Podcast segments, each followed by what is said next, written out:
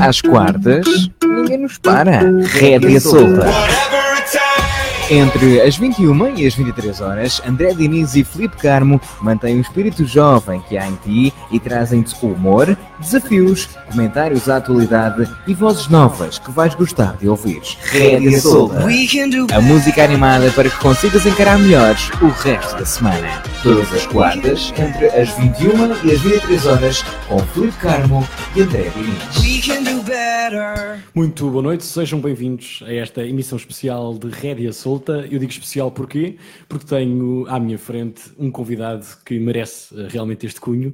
Uh, nunca disse isto ao Bruno, mas sou, sou realmente. Acho que nunca disse, não sei, mas acho que nunca disse, mas sou, sou um grande fã do Bruno Caetano. Uh, acima de tudo, em primeiro lugar, porque um, não é só um grande repórter, mas é acima de tudo alguém que coloca muito, muito esforço e muita dedicação e muito trabalho em tudo aquilo que faz. Uh, e essa foi uma percepção que eu só tive quando passei a trabalhar ao lado dele. Uh, e portanto, se eu já era fã do trabalho do Bruno sem perceber tudo aquilo que estava por detrás daquilo que nos chega através do ecrã, Uh, acho que uh, isso ainda, ainda mais ficou comprovado a partir do momento em que passei a trabalhar ao lado dele. É exatamente o Bruno Caetano o grande convidado do programa de hoje, o Rédia Solta desta quarta-feira. Um, que traz até assim um convidado especial, como uh, tem sido hábito nas últimas semanas. Uh, temos feito uma série de grandes entrevistas, uh, temos trazido até aqui algumas pessoas que, que, já há algum tempo que havia vontade de trazer a este programa, e um, ehm, o Bruno Caetano faz parte precisamente desse grupo de entrevistas que eu queria aqui concretizar. Vão continuar a existir entrevistas deste mesmo nível, mas hoje peço a vossa maior atenção para uma um, ehm, entrevista, para uma conversa que nos vai permitir perceber alguém, perceber, aliás, a pessoa por detrás do, do, alguém que nos chega diariamente e que nós, uh, muito, muito provavelmente, porque não sei, mas acho que não és uma pessoa de dar muitas entrevistas, e provavelmente não nos chega até nós uh, a pessoa que está por detrás do repórter Bruno Caetano, não é? Hum, bom, bem-vindo em primeiro lugar. Uh, obrigado pelas tuas palavras, é sempre bom tentarmos perceber aquilo que pensam de nós. Eu, como tu dizes, não sou uma pessoa de me expor assim tanto, faço nas minhas redes sociais conforme vou podendo, nem sempre é possível. Posso dar o exemplo de hoje, por exemplo, que tive um dia muito uh, cheio. Um, para quem não sabe, uh, eu neste momento um, estou a fazer, portanto, estou a deixar neste momento muitas reportagens feitas para quando for de férias as pessoas possam continuar a ver o meu trabalho uh, no Vocena TV, isto fica bem claro, porque as pessoas não têm visto, não têm, uh, portanto, informações uh, do que eu ando a fazer, mas eu estou de facto a trabalhar, são algumas investigações que tenho feito, em casos muito particulares, situações muito complexas, isto para te dizer que tenho tido dias muito complicados, arranjei este bocadinho para vir ter contigo porque tinha prometido e porque Gosto também imenso de ti, aliás, Epá, todos os dias tenho essa oportunidade de dizer. Acho que és uma pessoa fantástica naquilo que fazes. Uh, vamos nos conhecendo dia após dia. Uh, é bom saber que, que vias uh, o meu trabalho. Via, sim, sim. Eu não tenho ideia das, da quantidade das pessoas que veem o meu trabalho, só quando de facto me abordam diariamente na rua é que eu tenho essa noção. posso dizer que ainda hoje, quando estive na rua, continuo sempre pronto, as pessoas são muito simpáticas, não, não, não tenho razão de queixa nenhuma mesmo. Um, muitas das vezes até, até costumo brincar com isto, porque quando estou com a minha filha, a minha filha pergunta, ela tem 4 anos, ainda não percebe muito bem, e pergunta se eu conheço aquelas pessoas, porque é que as pessoas se metem comigo, um, e o carinho é diário. Uh, por isso, uh, esta, esta pequena conversa que nós vamos ter é um pouco também para para estar aqui um pouco mais descontraído, um pouco mais a abordar, se calhar, situações completamente diferentes daquelas que, que, que eu falo uh, ou que abordo diariamente, porque também faz falta. Não só depois do trabalho, mas estes pedacinhos para mostrar também às pessoas que tanto pedem, porque só quando coloco alguma fotografia da minha vida, uh, portanto, extra trabalho, é que as pessoas têm noção de quem é o Bruno Caetano. E, por vezes até comentam, ah, mas afinal ele, ele também se ri. Sim, também. Faz essa pergunta. Tu sabes perfeitamente porque vês isso muito e também brinco muitas vezes claro com, com, com, as pessoas na TV. na TV toda a gente gosta de mim, na TV toda a gente brinca comigo. Eu sou um grande brincalhão porque estou sempre, entre aspas, no gozo com toda a gente, porque já me chega aqueles momentos em que se tem que falar muito a sério, falar de coisas muito delicadas e aí nesses momentos não há qualquer tipo de, de, de brincadeira. E é isso que nos distingue a todos, é saber um, separar o que é a brincadeira, do que é o gozo, do que é a piada, de um tema muito sério. E por isso é que aceitei estar aqui, para poder brincar um bocadinho, claro. poder dar a conhecer um pouco mais. Uh, não sei, uh, aviso já às pessoas que, que, nos ouvem que eu não faço ideia do que me vai ser perguntado. Claro que não, é essa a piada, uh, claro. E, e, mas também estou aqui completamente peito às balas, venha o que vier. Bruno, eh, deixa-me fazer uma paragem nesta conversa, em primeiro lugar, um, para agradecer a tua vinda até aqui. E eu dizia isto na semana passada, no fim do, do programa, com, com, os meus dois convidados da semana passada, que era um, o Bruno, é, é, daquelas pessoas que, ao vir até uh, aqui ao Rédia Solta, no fundo está a fazer-me um favor a mim, muito mais do que o favor que eu te estou a fazer a ti, porque eu não estou a promover o teu trabalho, porque o teu trabalho é amplamente promovido todos os dias. Portanto, no fundo, és tu hoje que me fazes um favor a mim a vir até aqui e, no fundo, ao mesmo tempo, aquilo que eu te posso dar é uma grande conversa uh, de uma grande boa disposição que é, aliás, conhecida por todos os que, que, que estão à minha volta todos os dias e, acima de tudo, a possibilidade de tu, de tu poderes dar-te a conhecer aos ouvintes da Rádio daqui do Conto, que eu acho que é também importante, e a todos aqueles que hoje vão estar ligados a esta entrevista, que eu sei que vão ser, vão ser muitos. Dizer também às pessoas que há problemas nas redes sociais, o que nos impede hoje, se calhar, de chegar às pessoas como chegamos todos os dias, no entanto, não deixamos de, de, de poder ser ouvidos em todo o lado. Ora bem, como é que nos pode uh, ouvir? É essa a questão que pode estar a fazer neste momento.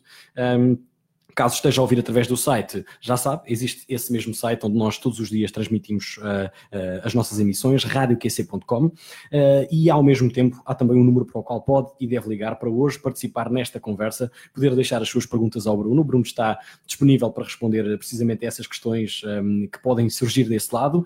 210 860 787 210 860 787 para poder deixar as suas questões ao Bruno Caetano, que hoje está aqui então totalmente livre para responder a essas mesmas uh, perguntas. Dizer também a todos aqueles que nos ouvem lá em casa que depois do programa terminar vai poder ouvi-lo noutras plataformas, neste caso. Um, Hoje chegou-nos a notícia de que a plataforma já está, uh, ou seja, já estamos em sete plataformas. O programa Rédia Solta já chega a, a, a, sete plataformas. As mais conhecidas são, obviamente, o Spotify, onde as pessoas geralmente ouvem apenas música, uh, mas vão poder ouvir o Rédia Solta a partir de lá agora. E depois vamos estar também no iTunes. Esta conversa vai poder ser ouvida para todos aqueles que têm dispositivos da Apple para poder ouvir então no podcast do, iTunes.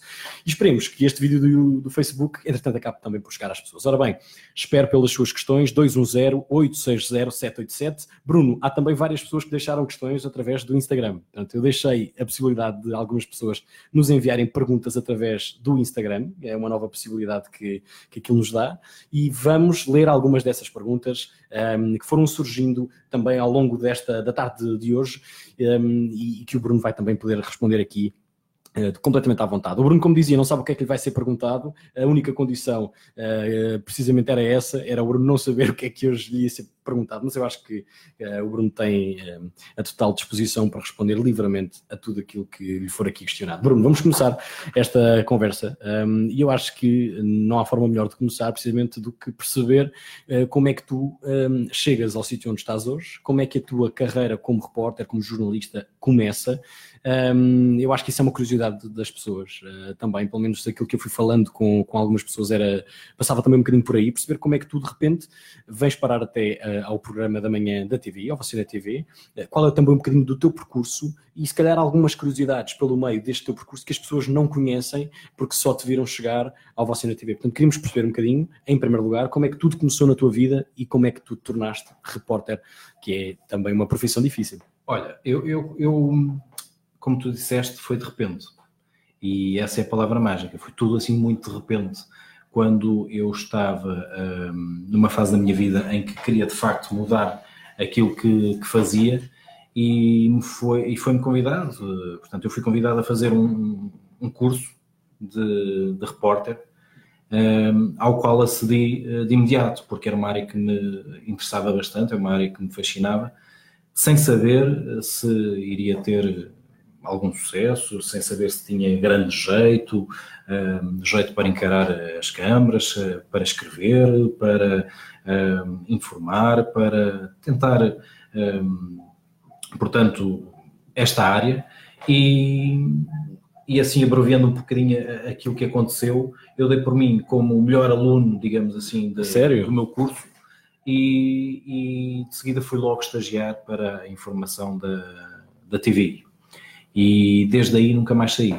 Portanto, eu posso te dizer que já cheguei um pouco tarde uh, à TVI, posso dizer que houve algumas, uh, algumas uh, dúvidas na altura, porque as pessoas pensavam que que por ser mais velho teria vindo de outras estações de televisão, de outros sítios. Não, era a minha primeira experiência. Comecei na editoria de Sociedade, que foi bastante enriquecedora. Portanto, no sentido de que as pessoas que eu tinha na altura, um, ehm, portanto, a, a, coordenar, a editar, uh, eram bastante, portanto, insistentes com todos os estagiários e eu, portanto, assimilei tudo ao máximo para que pudesse portanto, se nesta área e foi isso que acabou por, por acontecer. Eu apliquei-me, praticamente posso dizer que eu não demorei muito tempo a sair sozinho em reportagem apenas com o repórter de imagem. Foram cerca de duas, três semanas, porque as pessoas viram em mim de facto capacidade para isso e arriscaram, e nesta área é preciso saber arriscar, um, e foi o que aconteceu. O que aconteceu uh, posteriormente também uh, foi tudo muito rápido porque eu acabei o meu estágio, houve um pedido uh, na altura por parte da Cláudia Lopes, que estava no desporto da TVI, para que eu fosse, uh, portanto, integrar a equipa do desporto. Não foi possível logo no momento. Eu pedi um, um, um prolongamento de estágio e fui fazer, de facto, esse estágio no, na, na equipa do desporto. O que aconteceu foi, também correu muito bem.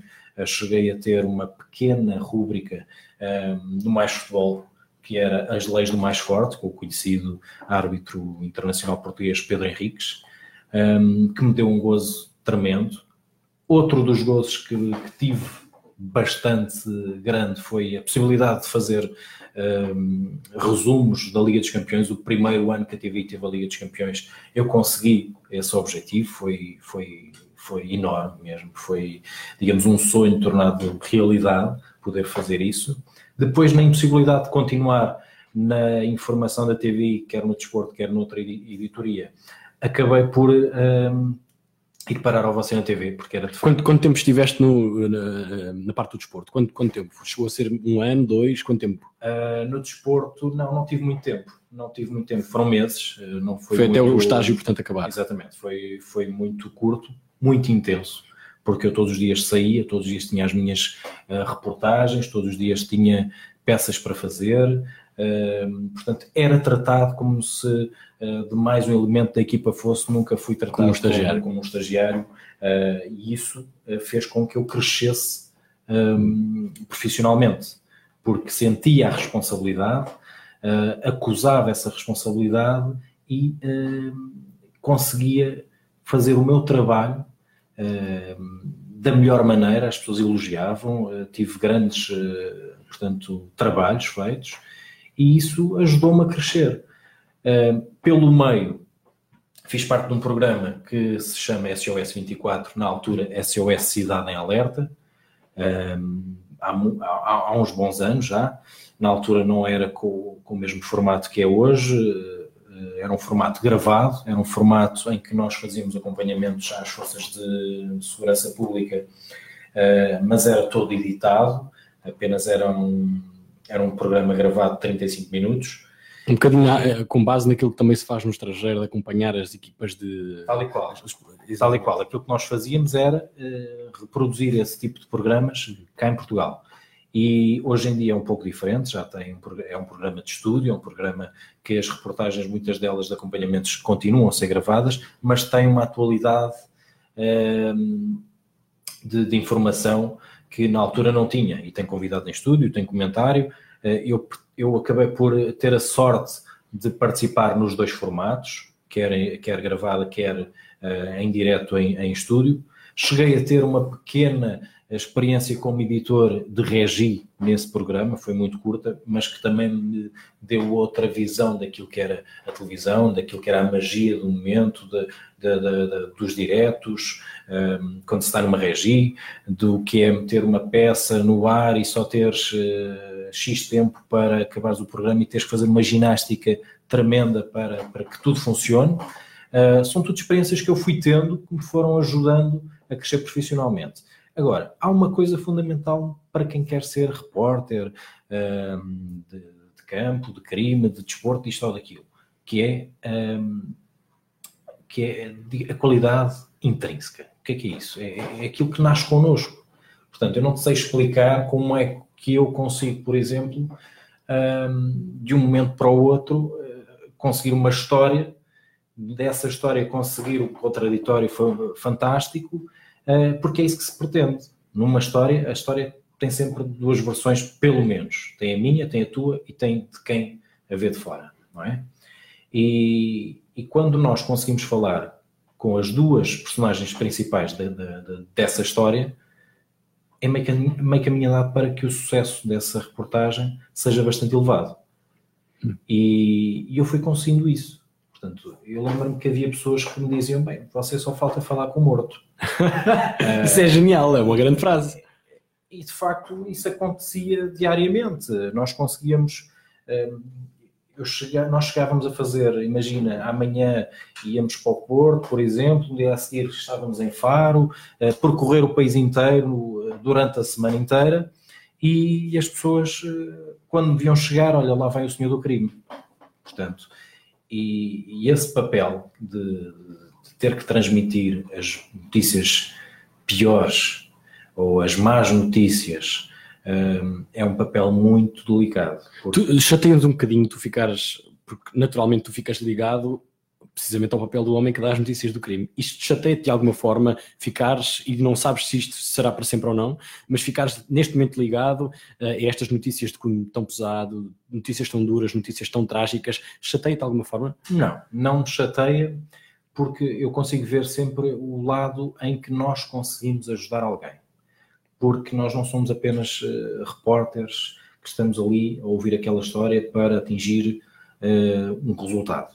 Uh, e é importante que se diga que quando nós estamos a ouvir a pessoa, já houve muitas vezes uma conversa prévia. Nós, como eu costumo dizer, somos, tanto eu como o repórter de imagem, um, costumamos ser uh, confidentes, uh, psicólogos, um bocadinho de tudo. Uh, portanto, e, e, esse papel muitas das vezes ajuda as pessoas porque as pessoas começam a desabafar, as pessoas começam a ganhar confiança, começam a ver ali uma pessoa em quem podem confiar. Eu, eu continuo ainda hoje em dia a acompanhar casos e famílias desde o primeiro dia. Portanto, há precisamente, portanto, há muitos anos que, que, que já estou nisto e, e continuo a acompanhá-los.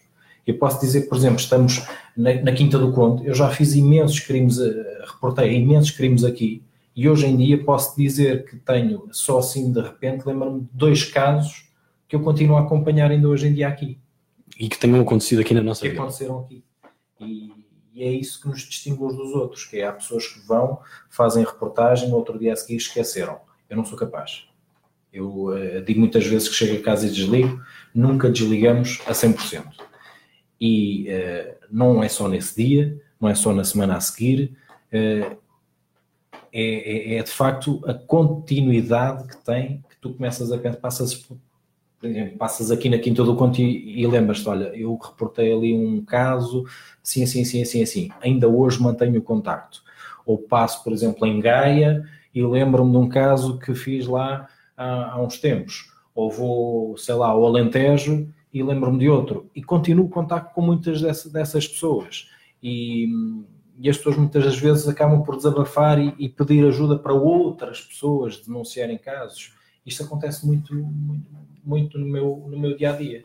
É Isto... a confiança que as pessoas começam a ter na, na, a quem transmitem os casos, a quem que escolhem para, para, para, para, denunciar e para desabafar. E acredito que isso também aconteça porque as pessoas vão conhecendo o teu trabalho credível e, e o teu trabalho de investigação, que acaba sempre por ser uh, investigação de confiança, e eu acho que também tem um bocadinho a ver com isso. Só para contextualizar as pessoas, e caso haja alguém que neste momento esteja a assistir a esta entrevista e que por alguma razão não saiba quem, quem é o Bruno Canitano e, e, o que é que o Bruno faz, o que eu acredito que sejam muito poucas uh, pessoas, estamos a falar da pessoa que leva diariamente um, uh, até aos espectadores do Você na TV as notícias da crónica criminal. Portanto, uh, o trabalho do Bruno é basicamente, ele poderá falar um bocadinho melhor disto do que eu, mas é basicamente um, ir passando. Uh, temos aqui uma visita inesperada, já vamos falar com ele, mas basicamente o trabalho do Bruno é. Um, Bruno, não estavas, à espera desta visita, não? Não estava nada à espera. Basicamente, é o trabalho do, do Bruno uh, é ir passando pelas várias regiões do país uh, e ir uh, conhecendo alguns casos e dar, dar a conhecer também às pessoas alguns casos de crimes, estamos a falar de crimes profundamente terríveis, duros, trágicos, que uh, alguns deles são arrepiantes um, e, quem, e, e, quem está por dentro destes programas de manhã percebe precisamente isto que estamos a dizer. E a, a, pergunta que eu te faço agora é um, como é que tu foste eu acho que não, não, não te habituaste de certeza, mas como é que foste aprendendo a lidar com, a, com estas coisas que são completamente surreais? Algumas delas são completamente surreais. Deixa-me só ajeitar aqui o microfone. Eu posso te dizer que nós nunca nos habituamos àquilo que, que, que vamos apanhando uh, pela frente. É quando nós pensamos que já vimos tudo, estamos enganados. Há sempre alguma coisa que nos surpreende. E eu fui-me habituando um pouco, respondendo à tua questão, fui-me habituando aos poucos. Um, porque sempre que surgia alguma coisa que fosse mais chocante, inevitavelmente tens que saber lidar com aquilo que tens à frente. E eu posso dizer que vi coisas uh, até hoje que me deixaram muito impressionados, muito impressionado. Principalmente quando fazia acompanhamentos de, das forças de segurança, é, é, é, sempre muito mais complicado quando tu apanhas a, a ocorrência na altura do que, for, do que se fores no dia seguinte fazeres a reportagem para o Você na TV, por exemplo. Eu, quando muitas vezes chego você, a reportagem de manhã, as coisas já aconteceram no dia anterior ou há dois dias, e, e aquilo que mais me impressionava era de facto quando fazia o acompanhamento das forças de segurança, porque cheguei a ver eh, pessoas baleadas. Eh, posso dizer que uma vez, e lembro perfeitamente como se fosse hoje, nós chegamos a, ehm, a uma localidade que não vale a pena portanto, mencionar, e, e, havia um senhor estendido no chão que tinha acabado de ser baleado na cabeça, uh, onde se vê tudo e mais alguma coisa. Uh, já vi muita coisa que de facto que choca muita gente e nós temos que saber lidar com esse tipo de situações, um, ter um pouco também de sangue frio para essas situações, porque senão é impossível. É impossível. Eu costumo muitas vezes comparar que é como ver um animal a ser operado, por exemplo. É, há muita gente e aquilo é uma coisa muito sensível, aquilo é horrível. É? Agora, imaginando uma pessoa esfaqueada, uma pessoa que levou um tiro, ou uma pessoa que, que apareceu no meio de uma árvore enforcada, é de facto, nunca estamos preparados para, para, para isso.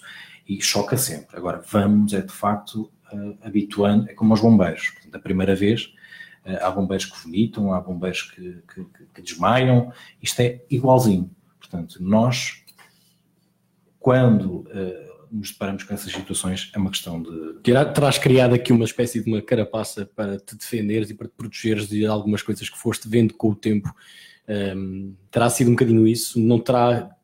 Não sei de que forma é que isso também não mudou a tua própria forma de ser e de estar, se tu não te tornaste uma pessoa até mais fria. Um, queria perceber de que forma é que tu acabaste por te moldar a este, a este trabalho, que não é um trabalho nada fácil. Eu diria que relacionado com o jornalismo é o trabalho mais difícil. É assim, não, não é nenhuma. Eu não me tornei mais frio, muito pelo contrário.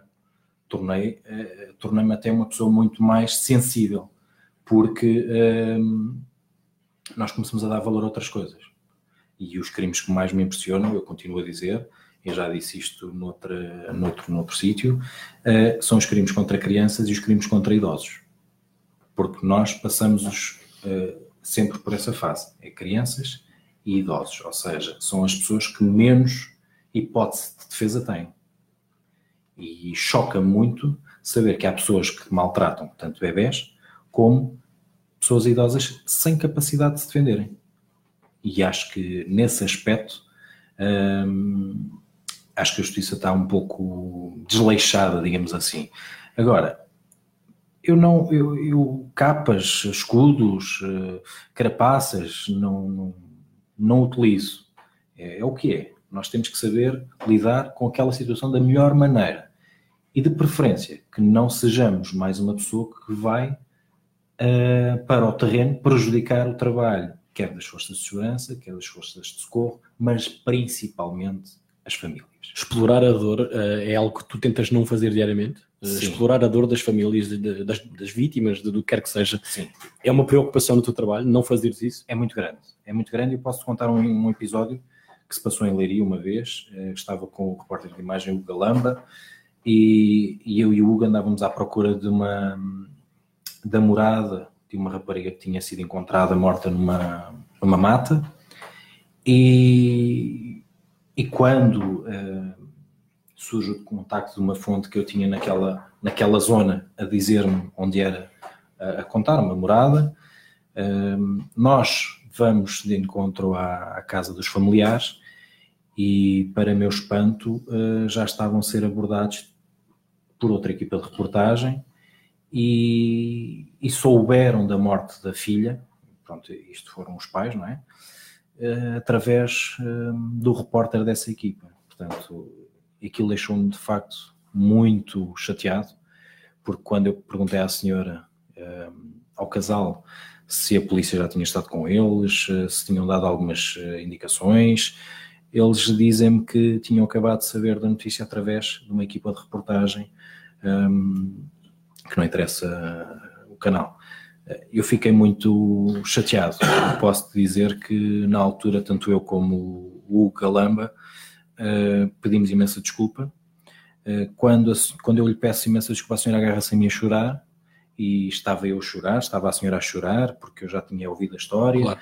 e, e, e chocou-me porque antes, de, era aquilo que eu dizia há pouco, antes de sermos repórteres ou o que quer que seja, temos que saber uh, lidar com a dor de alguém que perde um filho, um familiar, e isso é o mais importante. Não interessa estar ali a mostrar para ser o primeiro, a dar o exclusivo, a dar a primeira história, isso é tudo treta. Porque aquilo que nós devemos fazer é respeitar as pessoas. Eu posso dizer aqui que já deixei de fazer grandes histórias porque não insisti para que essa pessoa me desse uma entrevista, porque falou mais alto aquela simples, aquela simples frase que é respeita a minha dor. E nós temos que saber, como se costuma dizer, enfiar a bola no saco, virar costas e vir embora.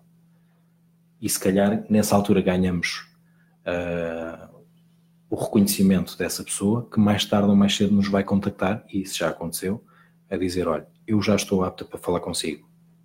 E ok, nessa altura nós falamos. Vamos ouvir a história até com muito mais calma, com muito mais sobriedade, com muito mais uh, dados, porque se pensarmos bem, não há ninguém que consiga ter cabeça para falar da morte de um familiar quando precisa, acabou precisamente de acontecer. Portanto, não há ninguém que esteja preparado para isso. Se houver, é sinal que aquela pessoa, uh, se calhar até, não sei, até tem alguma coisa a ver com o caso. Bruno, vamos aliviar um bocadinho a tensão uh, desta conversa, mas já vamos voltar à, à parte séria. Obviamente, estamos a falar de alguém que que lida com criminalidade diariamente e, portanto, uh, seria difícil não, não voltar a esse tema mais pesado. Antes de voltarmos a isso, explicar-te quem é esta pessoa que acaba de sentar ao teu lado. Porquê? Uh, estávamos nós ainda há bocadinho a falar, tínhamos uma. Porque o Bruno, quando entrou na rádio daqui do quando ficou impressionado com o material que nós tínhamos, com as instalações que nós tínhamos, com uh, tudo aquilo que existe para que nós possamos trabalhar aqui diariamente.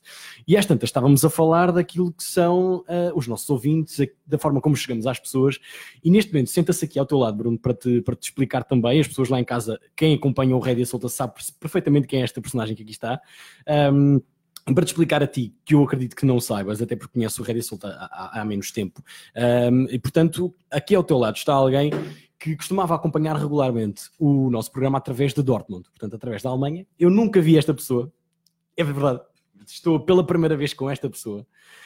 Um, e era aquilo que eu te dizia, que havia pessoas regulares que nos ligam, que nos acarinham, que, com as quais criamos uh, laços, amizades uh, e, e, e, relações. E o Aires, que é a pessoa que está sentada ao teu lado, é precisamente uma dessas pessoas. Uh, o Aires, durante vários meses, acompanhou o nosso programa através de Dortmund, da Alemanha. A promessa de vir até aqui ficou sempre feita, foi sempre clarificado que isso ia acontecer. e aconteceu e aqui está ele. Portanto, Aires, é um prazer estar pela primeira vez aqui ao seu lado. Queria agradecer-lhe a forma regular e. Podes me tratar uh, por tu.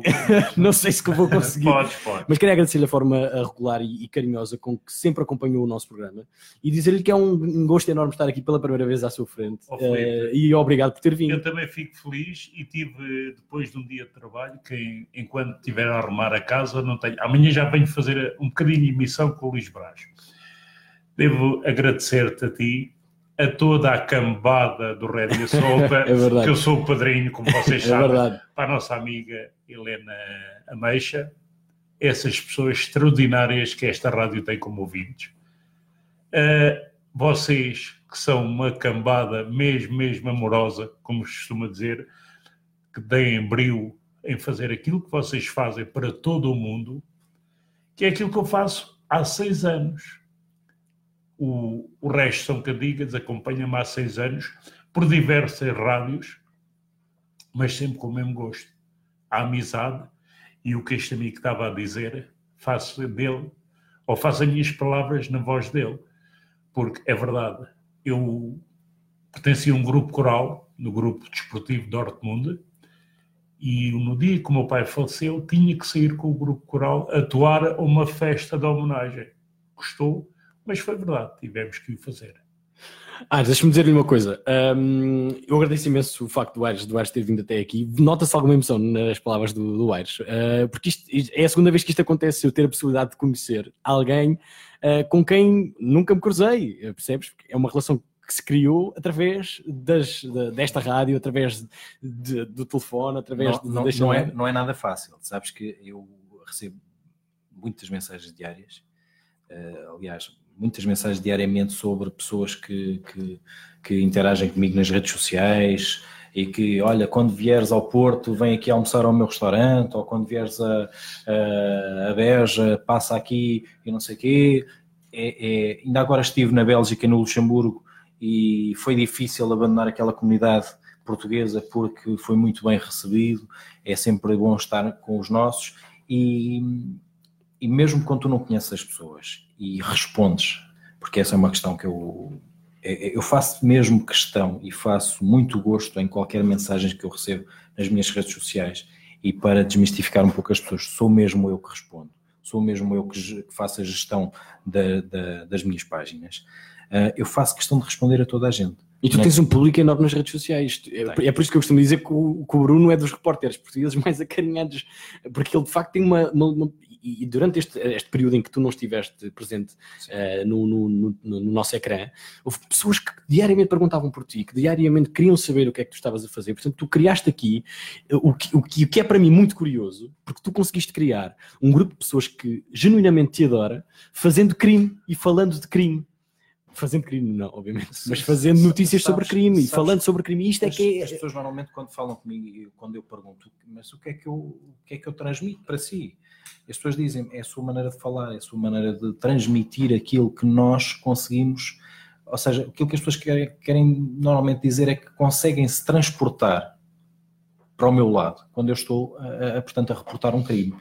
E isso é um, é um melhor elogio, porque é sinal que eu consigo transmitir aquilo que estou a viver naquele, naquele momento. Uh, a emoção tem que haver sempre, porque se nós estamos a ouvir uma história uh, péssima e não transmitirmos essa emoção, somos um rochedo. Eu posso dizer que ainda há bem pouco tempo, ainda a semana passada, estive uh, na Bélgica e no Luxemburgo a, a ouvir uma história uh, arrepiante e, e às tantas dou por mim a, a soltar uma, uma lágrima do olho.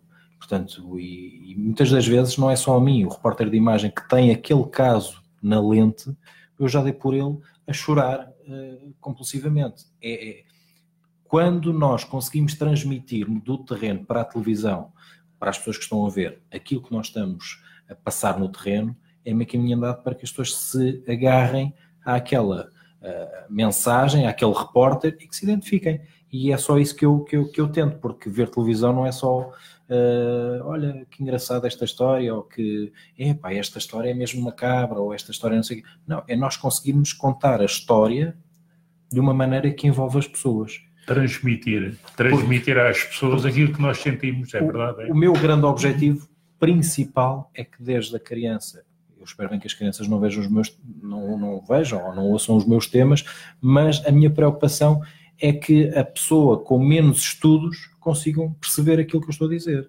Porque eu detesto usar palavras caras na televisão. É porque não faz sentido. Não faz sentido. Porque a ideia é chegarmos ao maior número de pessoas possível. Portanto... É, como eu costumo dizer, ah, eu agora estou na televisão, tenho que falar com outro vocabulário. Mas a seguir vou à mercearia. Oh, meu, dá-me um, claro, quilo de batatas. Obviamente tem que haver algum rigor e tem que haver alguma. Não vou para a televisão dizer, claro. olha, oh, oh, oh, meu, chego lá aqui que eu quero claro. falar consigo. Claro. Não vou dizer isto, mas se eu utilizo no meu dia a dia o meu vocabulário normal, sem grandes uh, problemas, porque é que não hei de transmitir aquela notícia ou aquele caso da mesma maneira para que a dona Arminda, de 94 claro. anos, perceba. Isso só vai facilitar a vida às pessoas que estão a ver. Ora bem, Bruno, já temos a primeira chamada. Eu quase que adivinho qual é a, a, a pessoa que nos, está, que nos está a ligar. É a primeira chamada do dia. Vamos atender e vamos também perceber que pergunta uh, é que esta pessoa poderá ter também para te fazer. Ora, muito boa noite. Quem é que está desse lado? Eh, muito boa noite. Boa noite, oh, Bruno, acertei. Isto está, está, a voz é irreconhecível. Portanto, estamos a falar, obviamente, da Dona Helena. Dona Helena, muito boa noite, seja bem-vinda ao Rédia Solta de hoje. Boa noite, compadre, boa noite, e boa noite, amigo Bruno. Boa noite, obrigado. Isto porquê, Bruno? Porque, uh, e, e lá está, precisamente por aquele carinho que nós fomos recebendo todas as semanas, o Aires e a Helena tornaram-se os, uh, o padrinho e a madrinha deste, deste programa, porque ligavam regularmente, porque regularmente faziam parte do nosso programa e nos acarinhavam e, portanto, fazia todo o sentido. Portanto, hoje temos o padrinho em estúdio e a madrinha a, a ligar. Ora bem, Dona Helena, muito bem-vinda ao programa de hoje. Eh, eu Obrigada, acredito piamente que a Dona Helena sabe quem é que hoje tem aqui à minha frente. Eh, claro eu acho que é impossível não saber. Claro. E Dona Helena, vou em primeiro lugar diz, deixar que a Dona Helena diga ao Bruno tudo aquilo que pensa sobre ele. Uh, que eu tenho a certeza que vai ser só, vão ser só coisas boas. Eu tenho medo. E depois queria que deixasse aqui uma questão ao Bruno, porque hoje eu abri a possibilidade aos nossos ouvintes de deixarem perguntas ao Bruno. Houve muitas pessoas a, a responder a esse repto e daqui a pouco vamos responder a essas mesmas perguntas. E portanto queria que a Dona Helena dissesse ao Bruno uh, alguma coisa também precisamente sobre o trabalho dele e depois que lhe deixasse aqui uma questão para que ele eu, possa então responder. Sim, eu para já quero lhe dar os parabéns pela pessoa que é. Quem? A mim? Que, Ô, oh, Bruno, estou a brincar. Estou a brincar, estou a brincar, dona Leira, diga, diga. Uh, pelas, pela pessoa que é, pelo trabalho que faz, que nem toda a gente tem coração para fazer aquilo que você faz, segundo eu tenho estado a ouvir, e, e já o tenho visto na televisão. Adoro o seu trabalho, parabéns, porque é um menino novo, tem um futuro lindo pela frente, e parabéns por tudo o que faz. Não lhe vou perguntar nada, muito praticamente já ouvi o que você está aí a dizer. É o outro Felipe Carmo. Muito obrigado. uh, eu agradeço as suas palavras. Uh, já não sou assim tão novo quanto isso, embora pareça. Sim, uh, já... ao pé de mim é um jovem. Ah, posso, isso, isso, isso não sei porque, porque não conheço pessoalmente. Eu estou a referir à mas... minha idade entre a sua, percebe?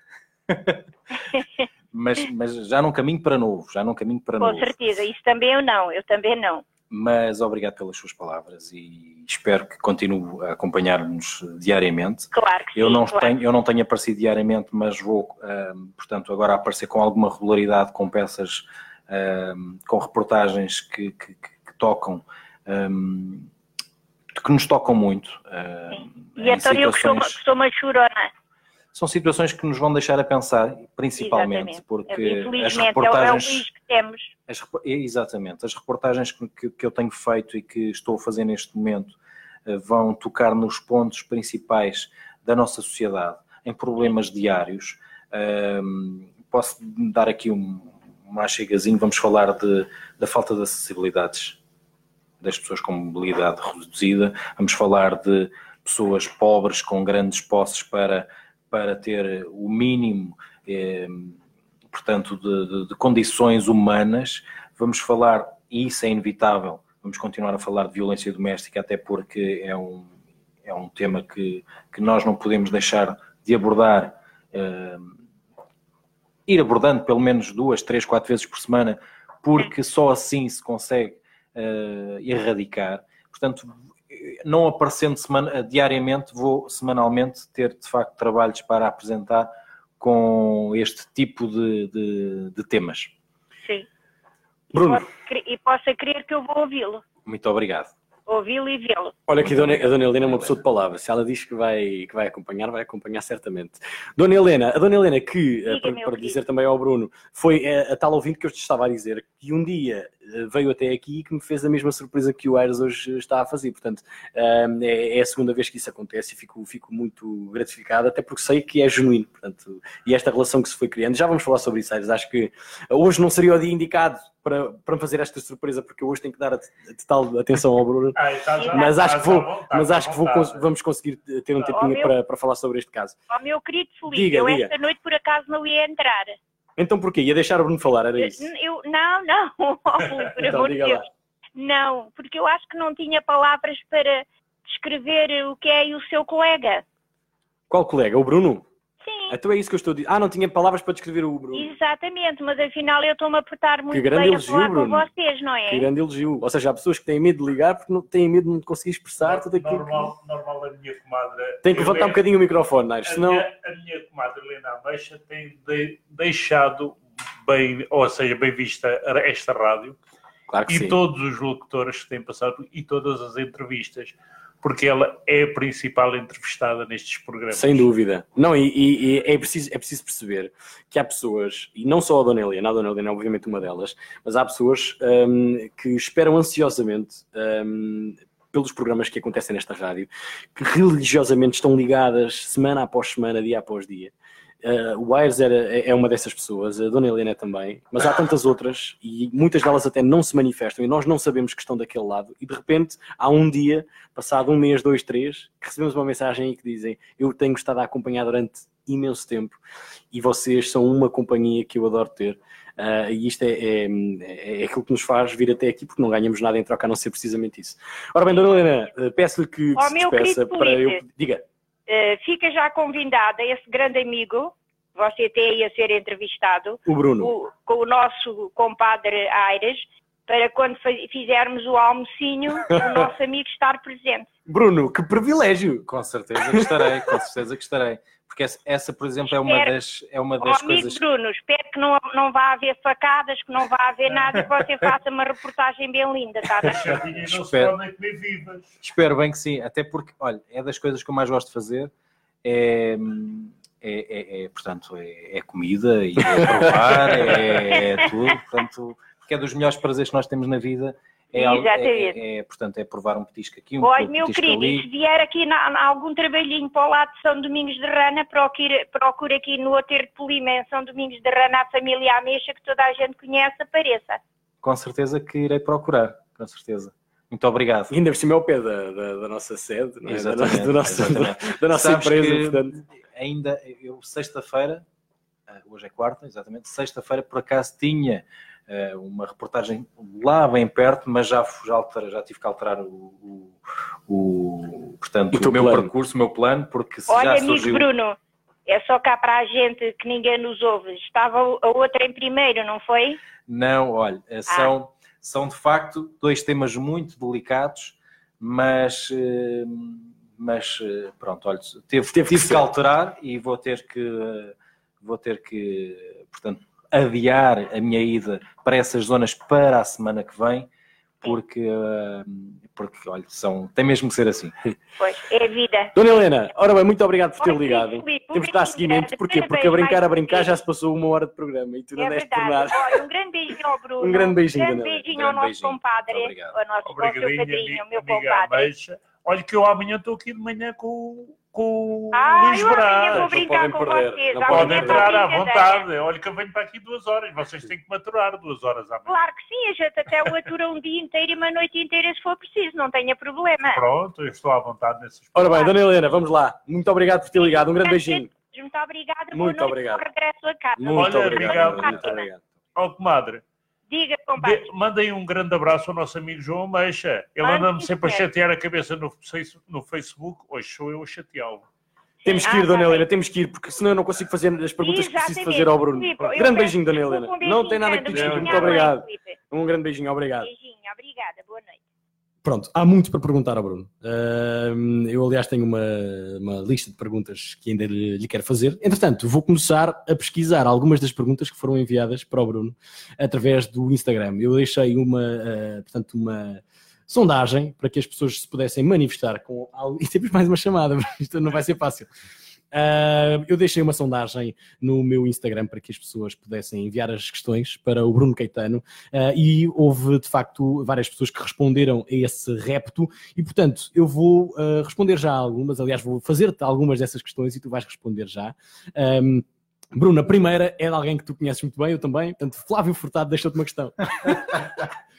Ora bem, nesta não estavas à espera? Não estava nada. O Flávio Furtado, um, para quem não conhece, eu acho que também não há ninguém que não conheça o Flávio Furtado, portanto, é um dos cronistas uh, do Você na TV, portanto, faz parte da crónica social, é, um, é um comentador eh, muito divertido uh, e é também uma pessoa muito engraçada. Ele é, é tal e qual que, muito aquilo que aparece, exato, é tal e qual aquilo que aparece na, no ecrã, um, é o Flávio Furtado. Portanto, o Flávio deixa-te uma pergunta engraçada e, portanto, vamos responder a esta pergunta.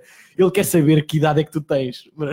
É a grande pergunta do Flávio. Eu acho que não é só o Flávio. Há é muitas pessoas que têm essa pergunta. Uh, há muita gente que me pergunta isso. Sério? Há muita gente que me pergunta isso e eu sempre disse que era um tema tabu.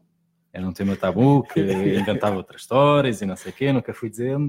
Uh, pois é, eu faço anos a 18 de agosto. Uh, faço questão de estar sempre de férias nessa, nesse dia. Uh, este ano, por acaso, é fim de semana e eu estou de férias. Uh, e agora podem soar os tambores que eu vou dizer que tenho. Ora bem, espera aí que eu vou gravar isto. Eu tenho, eu vou fazer 38 anos. Tão jovem. Tu és um jovem. 38 anos. É verdade. No dia Portanto, que é para as pessoas não se esquecerem. 18 de agosto eu faço 38 anos de idade. Portanto, para quem não sabia, ou para quem tinha de facto uma grande curiosidade, uh, tenho 38. Bruno, foi a primeira pergunta, é a pergunta do Flávio Furtado.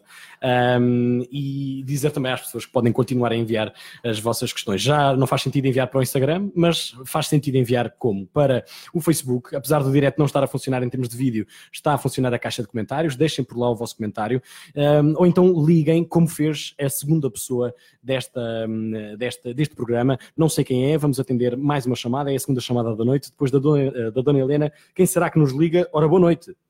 Boa noite. Boa noite, quem nos fala? Uh, eu, eu, iria guardar o meu nome para ver se o Bruno descobre. Digo que é fácil de descobrir o meu nome. Em primeiro lugar, quero-vos dar os parabéns pela rádio e os parabéns por terem a excelente pessoa que o Bruno é junto convosco. Uh, não conhecia a rádio, uh, mas sou um seguidor. Já tive uh, o prazer de estar com o Bruno, apesar de terem circunstâncias menos boas, mas só lhe tenho a agradecer a coragem, a pessoa que ele é, o profissionalismo, a simplicidade e, o ir em busca da verdade. É, é fácil dele assim descobrir quem eu sou. Eu vou pedir uma pista. Localidade? É Coimbra. Grande, tu, grande Torrinha. Acertou? Grande Torrinha. Cheio. É, é uma pessoa... Uh que é uma das pessoas que mexeu muito comigo, porque eu, entrevistei o, o Torrinha numa, numa condição uh, muito especial. Uh, não é fácil falar do caso do Torrinha, mas uh, e se é aquele caso, se, se, quando nós dizemos que não nos envolvemos, não estamos ali para julgar ninguém, uh, é difícil, no caso do Torrinha, nós não termos uma opinião. E embora eu não possa uh, dizer publicamente, uh, com o microfone na mão, uh, dizer aquilo que eu acho do processo do Torrinha, mas eu sei que mais tarde ou mais cedo se vai saber toda a verdade, se vai fazer justiça e, e vamos poder certamente nos encontrar uh, em Lisboa, no Porto, em Coimbra, onde seja. Eu estou à espera do leitão, não é? Estou à espera que leitão. Exatamente. Eu sei, eu sei, eu sei que o que é que o que é que vai acontecer. Tenho esse pressentimento e esse feeling, esse, essa. Tenho a consciência que de facto o Torrinha é, é uma pessoa inocente. Esta é a minha opinião. É inocente. Foi de facto viveu momentos muito delicados e aquilo que mais uh, marcou foi, uh, foi no discurso do Torrinha o, o facto de ele me ter dito que pelos filhos não pôs ter uma vida. E, e, é muito difícil ouvir isto de uma pessoa que uh, tem a convicção de que fez tudo bem e que por circunstâncias da vida está na situação em que está e tem mesmo assim conseguido aguentar-se firme. É, é, complicado, é muito complicado, e, mas eu tenho a certeza que ele vai ultrapassar esta fase menos boa, que já dura há uns é uma anos. Aprendizagem. É já dura há uns anos, e este é daqueles casos que, por isso é que eu, portanto, é, não é eu não consigo desligar-me destas pessoas. Eh, e o Torrinha é uma daquelas pessoas que ficou, uh, que vai ficar para sempre porque me tocou, porque eu tive acesso a tudo e mais alguma coisa, desde o processo, escutas, tudo e mais alguma coisa, e não consigo perceber, e não sei se sou só eu, provavelmente não serei sou o único, certamente que as pessoas que, que, que, têm o processo na mão e quem teve acesso ao processo devem ter alguma uh, algum arrependimento, só que não devem conseguir uh, voltar atrás. E isto é gravíssimo porque nós não podemos ter pessoas inocentes uh, a viver aquilo que neste momento Torrinha está a viver. E eu acho que se vai resolver dentro de muito em breve esta situação, e aí sim podemos depois ir ao leitão, poder desfrutar com a família, e porque eu sei que, que és inocente, Torrinha. Tenho a certeza, Obrigado. porque eu uh, vi, eu uh, pude analisar todos os, todo o processo em conjunto com várias pessoas, e essas várias pessoas são advogados e não conseguem perceber como é que neste momento o processo ainda não está resolvido, mas tenho a certeza que mais tarde ou mais cedo a verdade vem ao de cima. Uh, pode, pode demorar, mas certamente que vai eh, vir ao de cima. É, claro que sim. Eu, sou, eu liguei para, para nós parabéns à foi como eu disse ao início, à pessoa que o Bruno é, no meio de tanto repórter, tanto, de tanto jornalista, de renome, de capa de revista. Desculpa, Bruno, mas eu sou muito direto e muito sincero, não é?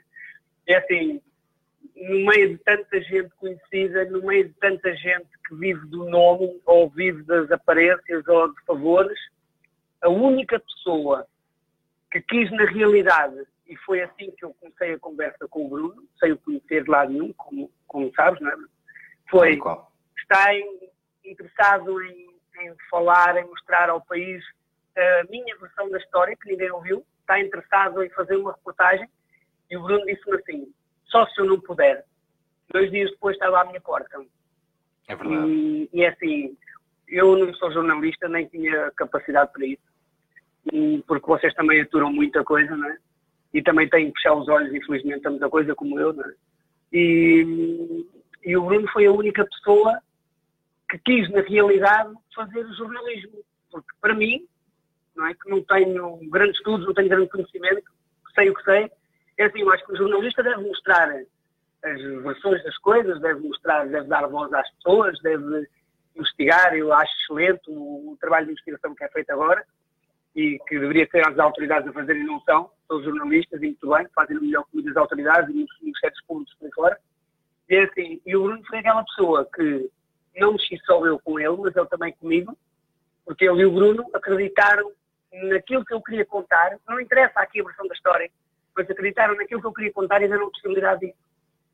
E foi a única pessoa. Isto mostra que, é, na realidade, é uma excelente pessoa que tenta fazer o melhor que sabe e pela qual estudou e pela qual luta, que já teve alguns momentos menos bons ou que o tentaram denegrir, mas que da mesma forma que eu, Bruno, também desta volta, não é? Estás aí e é bom ver o carinho que as pessoas têm contigo todos os dias no, no, Facebook, que é uma das redes sociais que eu mais sigo ou mais que sigo aqui também. E eu acho que é bom porque uh, encontram ali um amigo, não é? Um jornalista, uma pessoa que está a fazer uma peça, nas circunstâncias às vezes menos boas, menos fáceis, não é? Quando metem menores e quando metem situações gravíssimas de vida e, e de danos que são irreversíveis. E o Bruno está lá e as pessoas uh, estão a apoiá-lo, estão a, a, dar força e incentivá-lo para ele fazer aquilo que faz melhor, que é mostrar-nos a nós a verdade e a realidade do país. Parabéns, Bruno. Obrigado. Bruno, esta chamada acaba por comprovar tudo aquilo que tu dizias no início desta conversa, a relação que tu mantens com algumas pessoas, Sim. a forma como tentas fazer o teu trabalho da forma mais uh, dignificante para, para quem estás a entrevistar. Isto acaba por comprovar tudo aquilo que tu estavas a dizer ainda há pouco. É uma chamada para já cheia de carinho e de admiração.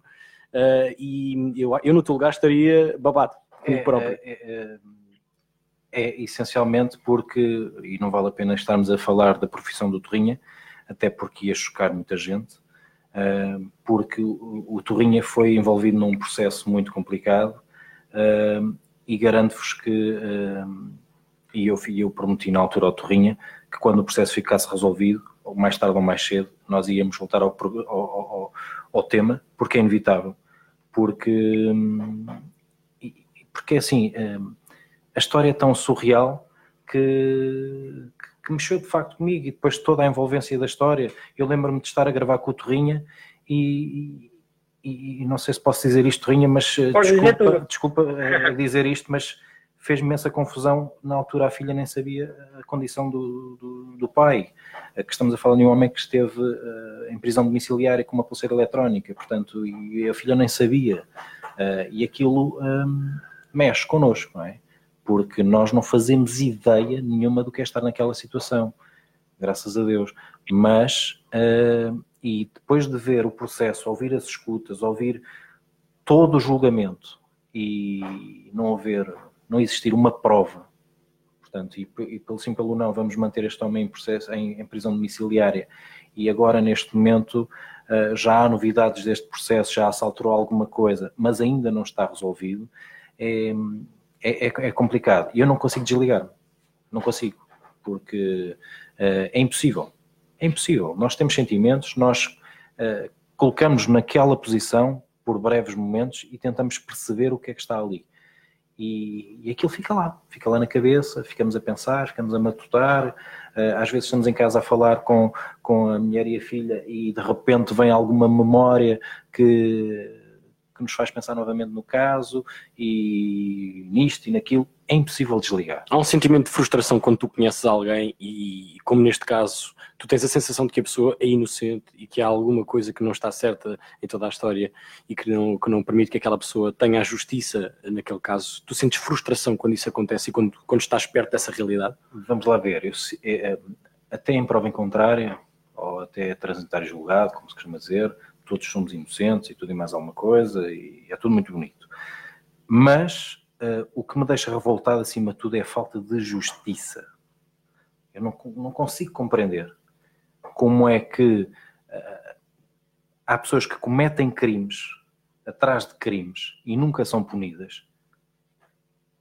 E isso é uma falta de justiça enorme. E depois há pessoas que roubam, como eu vi, atenção, ninguém me contou, num dos acompanhamentos que fiz, por exemplo, a uma, uh, por exemplo, à PSP, e até posso dizer a localidade porque lembro-me perfeitamente desta história, foi ali na zona de Sacavém, em que estava um senhor, um sem-abrigo, que tinha ido ao mini preço, passa a publicidade, Sim. que tinha roubado uma mochila cheia de latas. E o dono, do, o gerente do mini preço, acionou a, a polícia e eu estava a acompanhar a PSP e nós de facto abordámos, nós, a PSP abordou o, o rapaz com mochila e eu perguntei, oh, mas oh, senhor agente, quanto é, que ela, quanto é que essa pessoa tem na, na, na mochila em termos de valor, de dinheiro? Sim, de dinheiro. Porque eu próprio já estava a sentir-me tão incomodado que, que eu quis saber se tinha dinheiro trocado para pagar aquelas latas. Porque para mim não fazia sentido nenhum estar-se a levar uma pessoa algemada para a esquadra para se sacar as latas, porque há pessoas que roubam milhões e milhões e milhões. Isto não é justiça. Isto não é justiça. Ok, aquela pessoa não devia ter roubado as latas, é verdade, Certíssimo. não devia ter roubado a lata. Se calhar se fosse pedir ao café ao lado, se calhar até lhe davam comida.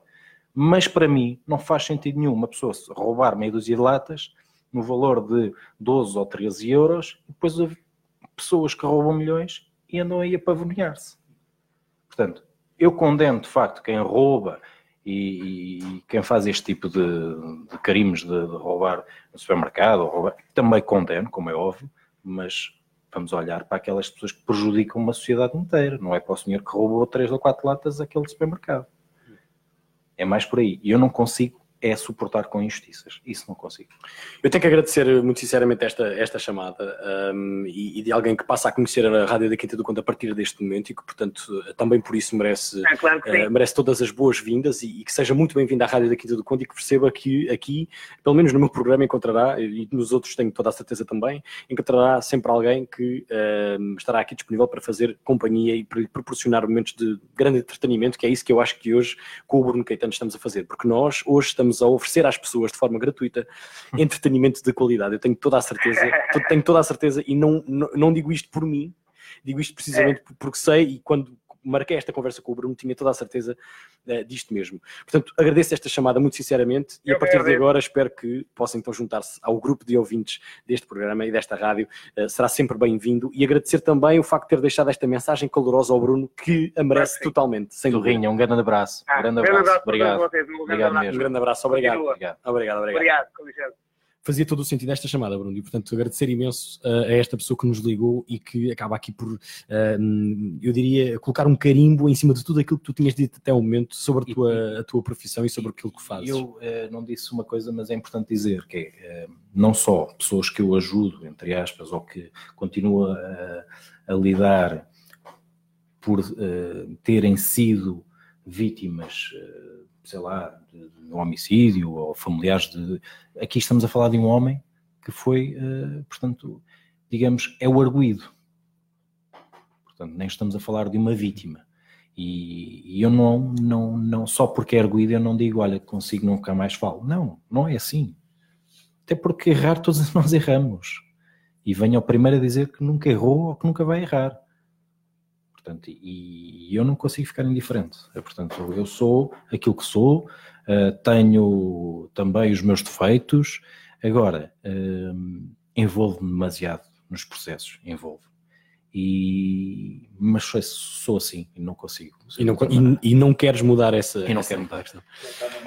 Ora bem, temos que, temos que fazer aqui a habitual pausa publicitária. Um, é isto que eu costumo dizer aos meus convidados, uh, e ultimamente eu tenho tido o privilégio de trazer aqui pessoas uh, que admiro, sem dúvida, e o Bruno é, é, é, uma das pessoas que eu mais admiro nesta área, precisamente por aquilo que eu dizia no início, porque percebi a partir do momento em que passei a trabalhar com ele, e é isso que eu quero que fique muito bem assente nesta entrevista, que o Bruno coloca muito amor, dedicação, esforço. Uh, um, trabalho em tudo aquilo que faz. Uh, e isso eu acho que se nota imenso. E independentemente um, de, do, do, facto de tu levares às pessoas crime, sabes é? que porque é isso, uh, as pessoas conseguem gostar muito de ti. É meio caminho andado para as coisas correrem bem. Sem dúvida. E, e nota-se isso. E é, eu sou assim, não, não, não consigo, e aliás, ainda bem que reparaste nisso, porque no meio de tanta, entre as palhaçada que nós claro que sim. Manhã, não, não. nas brincadeiras, isso... nos cafés e não sei o quê. Mas nota-se mesmo. Uh, é bom ouvir isso. E, e, e, e digo-te mais, Bruno, estou muito feliz, muito feliz mesmo, e fiz questão de, tu, de te dizer isto mesmo quando, quando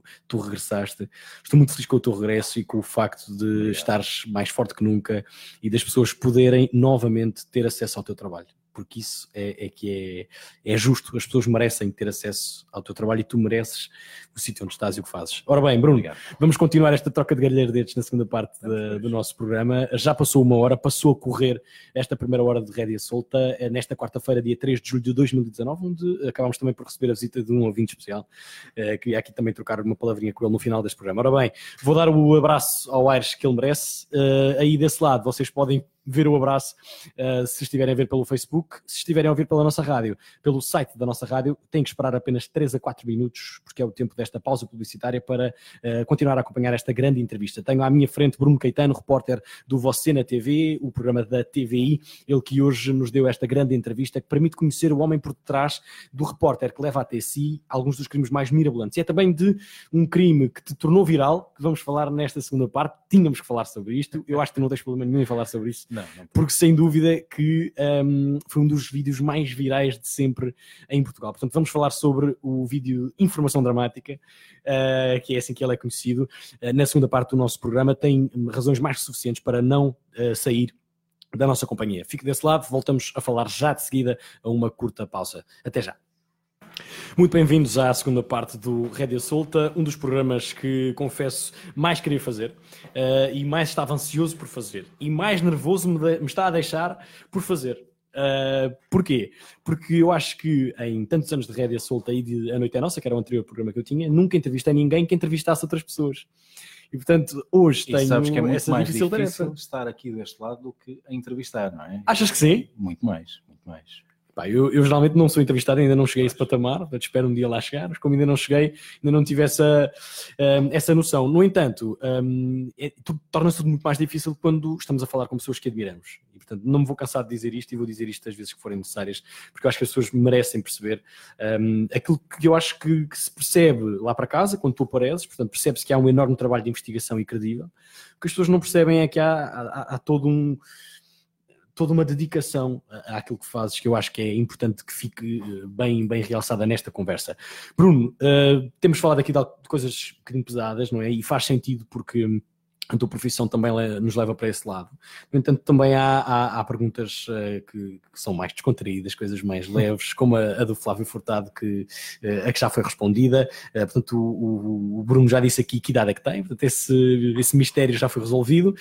Há outras perguntas que nos foram deixadas um, e eu, se calhar, vou fazer também mais uma delas.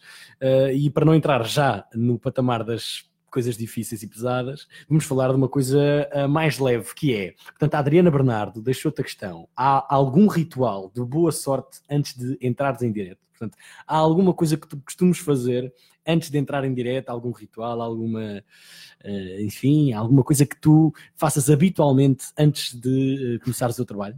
Olha, vou-te ser sincero, eu não ensaio diretos, não ensaio discursos, não ensaio nada. Eh, eu limito-me a transmitir aquela mensagem que tenho para, para transmitir. Há bem pouco tempo eu fazia uma coisa muito engraçada e as pessoas vão achar caricato, mas é, é, é verdade. Um, eu costumava brincar, e quando digo brincar, uh, posso dizer que era brincar literalmente com, uh, portanto, uma piada ou, com o meu repórter de imagem, hum. ou imagina, estávamos prestes a entrar em direto e ele, uh, portanto, ou fazia alguma coisa para eu me rir, para me desconcentrar, e, e nunca pensei muito em rituais, porque, porque é, a mensagem é aquela, portanto, é um tema sério, não, portanto, eu, eu, não tenho que ter aquele ritual de que vai correr bem e não sei quê, e que, uh, ou, ou, começar sempre da mesma maneira, que fazia também em tempos... Uh, era alvo de chacota por parte das pessoas da Regi porque começava sempre com a palavra exatamente. e há uma vez que eu fico na, fico na TV, não fui em direto, uh, e, e, e diziam-me que eu estava a ver o direto da, da, da, da pessoa que, que, que, estava no ar e, e começam a, portanto, a lançar a piada como é que aquela pessoa iniciava sempre os diretos. E eu, alto lá, então, mas já agora percebi que aquilo era uma piada, porque que era constantemente assim, e assim, já agora como é que vocês, o que é que vocês fazem antes de eu entrar em direto? E as pessoas começaram a explicar. É fácil, contigo é. Exatamente. Estamos, não sei o quê, não sei como era, né? Porque eu Mas tu tinhas noção sempre... que fazias sempre igual ou era uma coisa que tu fazias sem ter essa noção? Eu fazia. Hum, a partir de uma certa altura que, que portanto, com o passar do tempo já começava a, a entender que, ok, isto já é muleta. Uh, até que um dia a Cristina vira-se e eu vou para começar a responder a qualquer coisa e ela, exatamente, e eu, ok, já se nota assim tanto. Uh, e ela, em tom de brincadeira, dizia exatamente. e, e, eu, pronto, e eu antes de começar os diretos dizia hoje não vou dizer exatamente. E começava a trocar-lhes as voltas. Uh, mas nunca tive assim nenhum, nenhuma maneira especial de começar os diretos. Até há bem pouco tempo aquilo que fazia era uh, relaxar, brincar, porque já bastava o tema muito sério e, e, nós tínhamos que, naqueles momentos em que estamos prestes a entrar em direto, de, de, de, relaxar mesmo. Portanto, não, não, não, não escondo que antes do direto podia contar a maior piada e meter toda a gente na regia a rir, ou com alguma canção, ou com alguma anedota, um, mas assim que, que, me faziam a contagem para entrar em direto, um, acabava. Tu ainda te sentes nervoso quando eu... há não. essa contagem? Não, não, não, não. não. Um, a partir de uma certa altura tu queres é, vá, manda para cá o direto. Uh, ou começas a pensar, então, nunca mais vem para aqui, então, não sei o quê. Uh, o, o, nervoso, às vezes sinto mais nervoso de, olha, agora vou entrevistar este homem que tem uma história complicada, como é que eu vou abordar isto, uh, do que propriamente mandem para cá o direto que eu resolvo isto. Uh, nervoso deixa-me aquelas pessoas que suscitam ali alguma curiosidade ou alguma desconfiança que vou entrevistar. Isso deixa-me um pouco mais nervoso. E posso dizer que ainda, por exemplo, eu amanhã vou ter uma entrevista complicadíssima de fazer um, e, e, à, e, e, à tarde, quando cheguei à TVI, depois de uma outra entrevista que fiz, o meu repórter de imagem dizia que amanhã, amanhã vai ser complicado e eu, calma, não vai nada. Mas no fundo estavas no também fundo, também estou, também estou, também estou uh, ansioso, estou nervoso, porque uh, são temas muito delicados e, e, e essas uh, questões deixam-nos sempre um pouco mais uh, nervosos e ansiosos. Mas um, com o direto não, com o direto é aquela ansiedade boa que é mandem para cá a emissão. Para eu poder fazer o meu trabalho da melhor forma que sei, não é? Ora bem, Bruno, tu um, que trabalhas em televisão, és uma pessoa que consome televisão, tu és espectador regular de programas de televisão, de televisão? Até no telemóvel. Eu sou capaz de estar, e dizia-te há pouco, antes num direto, sou capaz de estar a ver uma notícia que está a passar e tenho a aplicação da, da, do meu serviço de televisão em casa, uh, tenho a aplicação no telemóvel e vejo. Uh, consumo muito séries, uh, porque eu tenho, nós lá em casa temos muito por hábito eh, da maior parte das vezes, ver o noticiário das uh, sete e meia, mais ou menos, porque é a hora que estamos a tentar uh, tratar da, da, da, Camila, da nossa filha, e, e, e quando vemos que, que, que, já, portanto, assistimos a todo o tipo de notícias e que já entra em repetição, acabamos por mudar para uma série, uh, para, uma, para uma coisa mais leve, eh, que não seja só notícias, notícias, notícias, porque eu não consigo viver sem notícias. Eu posso dizer que vou de férias e a primeira coisa que eu faço, mesmo de férias, é aquilo que faço diariamente quando estou a trabalhar. Quando me levanto, é ver o meu telemóvel, todo o tipo de aplicações que eu tenho para ver as notícias do país e, do, e, e todo o mundo, ehm, porque gosto de estar informado. Fazendo televisão, para mim não me cabe na cabeça. Pessoas que fazem televisão não veem televisão. Um, eu conheço algumas e faz-me imensa confusão. Estar a falar de uma notícia que acabei de ver, uh, portanto, há coisa de uma hora, e essa pessoa uh, não sabe. A mim faz-me imensa confusão. Uh, portanto, eu sou uma pessoa que consome muita televisão, mas também tenho os meus momentos de, de descontração. descontração. Portanto, nem tudo é pesado, digamos assim, mesmo de todo. Embora as minhas preferências de séries, por exemplo, vão todas no seguimento de detetives, investigação. Estou uh, ansioso para que retome a nova série da Casa de Papel. Sim, senhor. Uh, Estamos que, todos. Que é dia 19. Eu vou estar de férias, mas tenho a aplicação no telemóvel e vou ver lá embaixo certamente, de férias. Um, portanto, eu sou muito consumidor de, de, de, de televisão. E quando uh, posso, uh, quando tenho aqueles intervalos em trabalho, não, não, portanto, vejo mesmo. Por isso, hum. fiz questão sempre de, de, ter todos os alertas possíveis imaginários de notícias, de tudo. tudo Para que possa estar sempre tudo, atualizado. Sempre atualizado, sim. Ora bem, Bruno, o que é que tu gostavas de fazer em televisão que ainda não tenhas feito? Portanto, já passaste pela informação, já passaste pelo futebol, agora estás a passar novamente pela informação, mas relacionado com o crime. O que é que tu gostavas de fazer em televisão que ainda não tenhas feito? Que registro, que função, que tipo de, de, de, de função é que gostarias de ter também? estás a fazer aquilo que gostarias de estar a fazer, era um bocadinho por aí um, perceber o que é que tu, como é que tu olhas também para o teu percurso e o que é que tu ainda queres fazer. Olha, eu não tenho assim nada que, que, que pense, ah, eu gostava mesmo era de fazer aquilo. Não tenho. Uh, gosto do que faço, imenso. Gosto imenso do que faço, mas, uh, e aligerando um pouco este tipo de, de temas, uh, gostava imenso, gostava imenso de fazer uma experiência, de ter uma experiência de, num, num, num programa de apanhados. Gostava imenso. Um programa de apanhados, ok. Gostava. Sabes porquê? Porque é aquele momento em que vale tudo. Vale tudo. Uh, nós primeiro pegamos a partida e a seguir rimos em conjunto com a pessoa que foi apanhada. Ok, tu Portanto, gostavas de ser a, a, aquela pessoa que vai para a rua fazer a partida a... tal e qual. E devo-te dizer que uma vez estou a almoçar num restaurante e o senhor diz-me assim, o senhor reconheceu-me e, e diz-me assim, e porquê é que nós não fazemos aqui neste restaurante um programa de apanhados? Eu, olha, vinha para cá todos os dias colaborar consigo e de certeza que me divertia bastante. E, e ainda não desisti de, dessa, ideia. dessa ideia. Tenho outra, tenho outra, tenho outro projeto que gostava imenso de, de, de experimentar.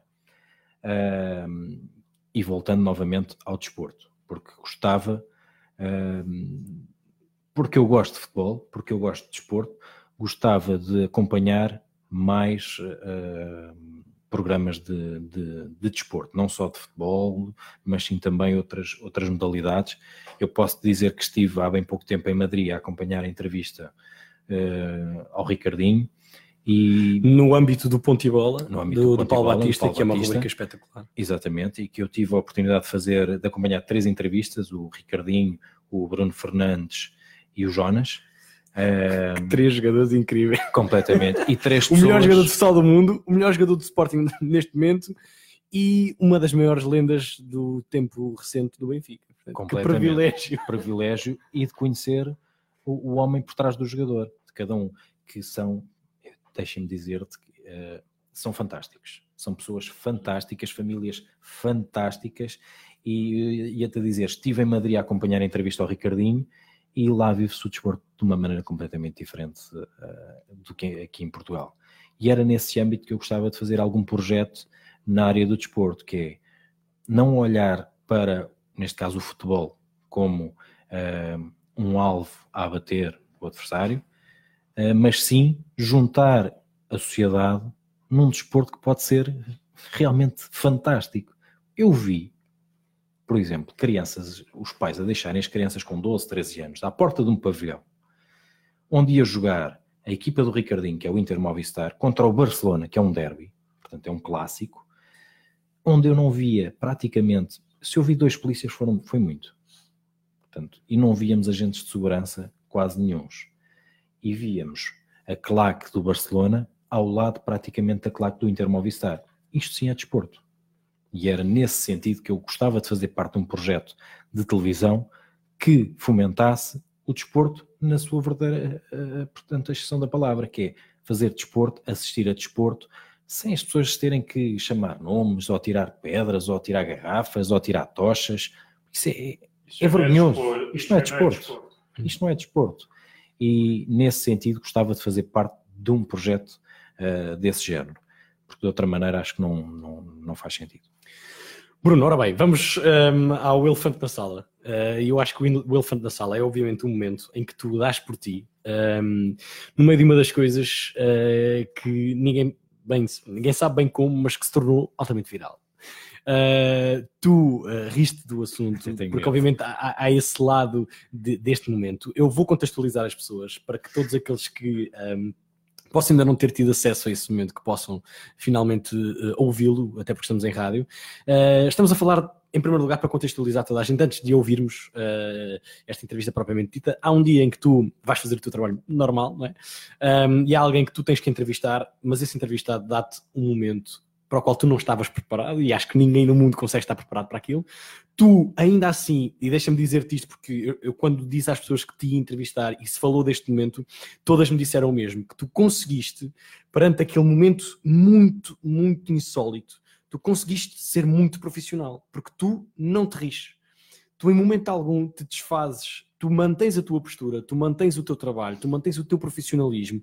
E eu digo-te uma coisa: é incrível a forma como tu consegues fazer aquilo, porque eu acho que muito pouca gente no mundo conseguiria, perante aquilo, manter-se fiel ao seu registro e ao seu trabalho. Portanto, eu dou-te os parabéns, mas queria perceber como é que isto tudo acontece antes de mostrar.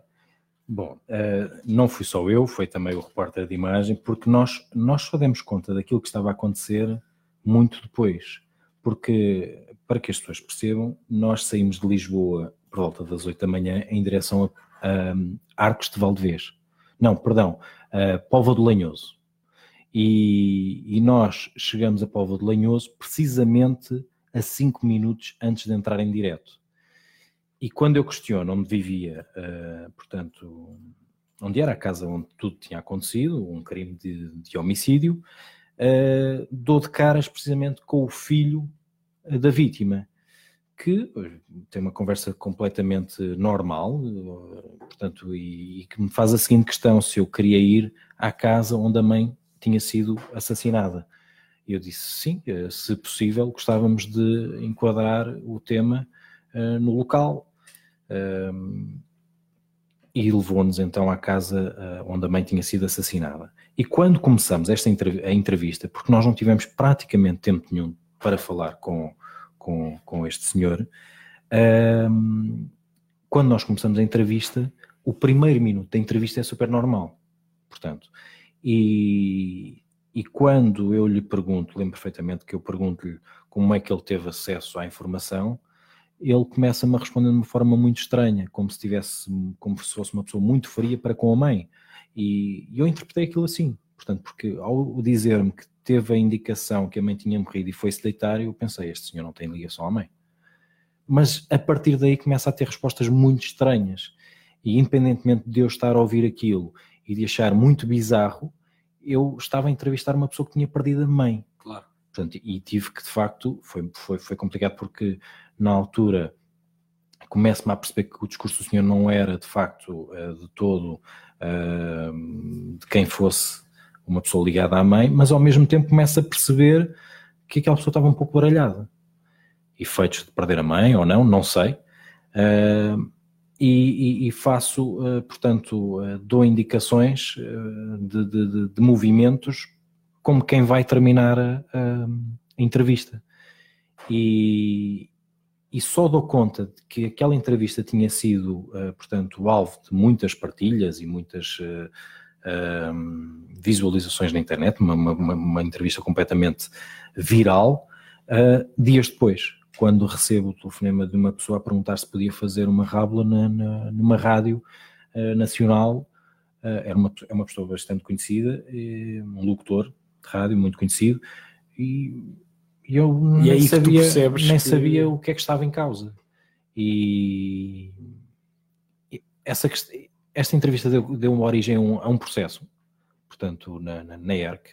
Uh, nós não sabíamos, uh, portanto, porque nós fomos acusados de, de, de termos, uh, entre aspas, utilizado aquele senhor para, para, para outro fim, coisa que nunca teve na nossa ideia essa, essa, essa atitude, não o fizemos de todo.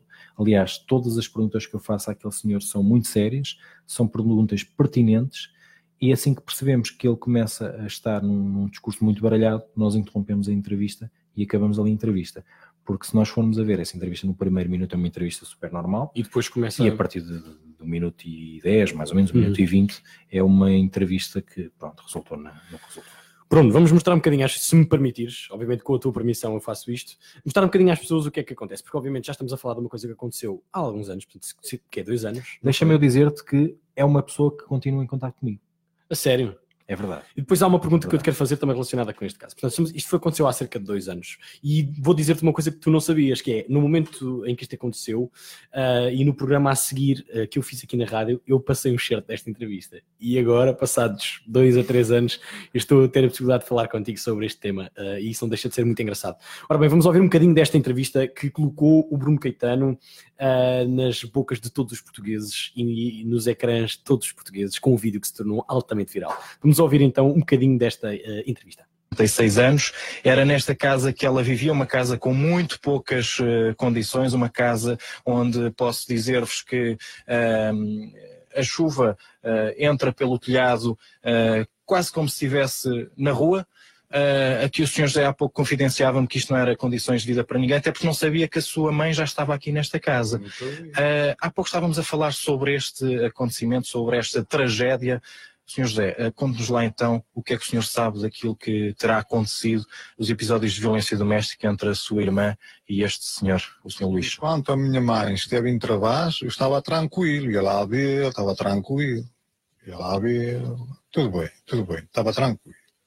Lá embaixo a minha vizinha informou-me, a tua irmã já está aqui outra vez. Eu fiquei bastante preocupado. Onde se ela foi meter? Lá não há condições nenhuma. Eu estava sempre preocupado. Então, quinta-feira, aconteceu este momento dramático. Este senhor eh, Luís eh, e a sua irmã viviam já há muitos anos eh, juntos, portanto, primeiro a imprensa dizia que era 14 anos, mas o senhor já há pouco estava-me a dizer que era há mais de 18 anos. Que episódios de violência é que o senhor se recordem deste, deste casal? 18 anos. O meu pai já faleceu, faleceu em 2003 e já há muitos anos que ela estava com ele Recorda-se de alguns episódios de violência doméstica entre os dois? Os momentos mais dramáticos foram estes. Anteriormente, não. Suspeitava-se que ele uh, pensasse que a sua irmã andava com outro homem. Uh... Desta vez. Fui desta vez. Fala-se num vizinho, conhece essa pessoa. Essa pessoa, ao que tudo indica, segundo alguma população daqui, diz que já ter sido espancado por este homem. Foi. Foi, foi. Ele deslocou-se aqui, do domicílio dele, deslocou-se a este degradado domicílio. A minha irmã fechou a porta, ele entrou, entrou sem algum, sem algum receio, encontrou o meu vizinho e virou-se à porrada a ele. Eu obtive esta informação. Mais oh, Senhor José, uh embora os acontecimentos fossem todos com a sua irmã, uh, por que é que acha que ele fez isto à sua mãe? Acho que. Acha que, acha que ele pensava que era a sua mãe que uh, o tentava afastá-la afastá dele? Ele não gostava nada de estar com a minha mãe, não gostava nada, nada. Mas porquê? Uma mulher já muito idosa. Se calhar não gostava que a filha se desse com ele. Era isso? Que a mãe não estive, que a minha mãe não estivesse com ele. Estar sim a minha irmã, mas não a minha mãe. Foi. Ele já não gostava nada disso. Eles vieram para aqui, ele deslocou-se aqui, e então na quinta-feira, um momento dramático, é que aconteceu. O que é que lhe contaram daquilo que aconteceu aqui dentro de, deste quarto? Eu nessa quinta-feira estive ausente. Cheguei, jantei, deitei-me e no entanto ouvi o INEM e fiquei um pouco preocupado.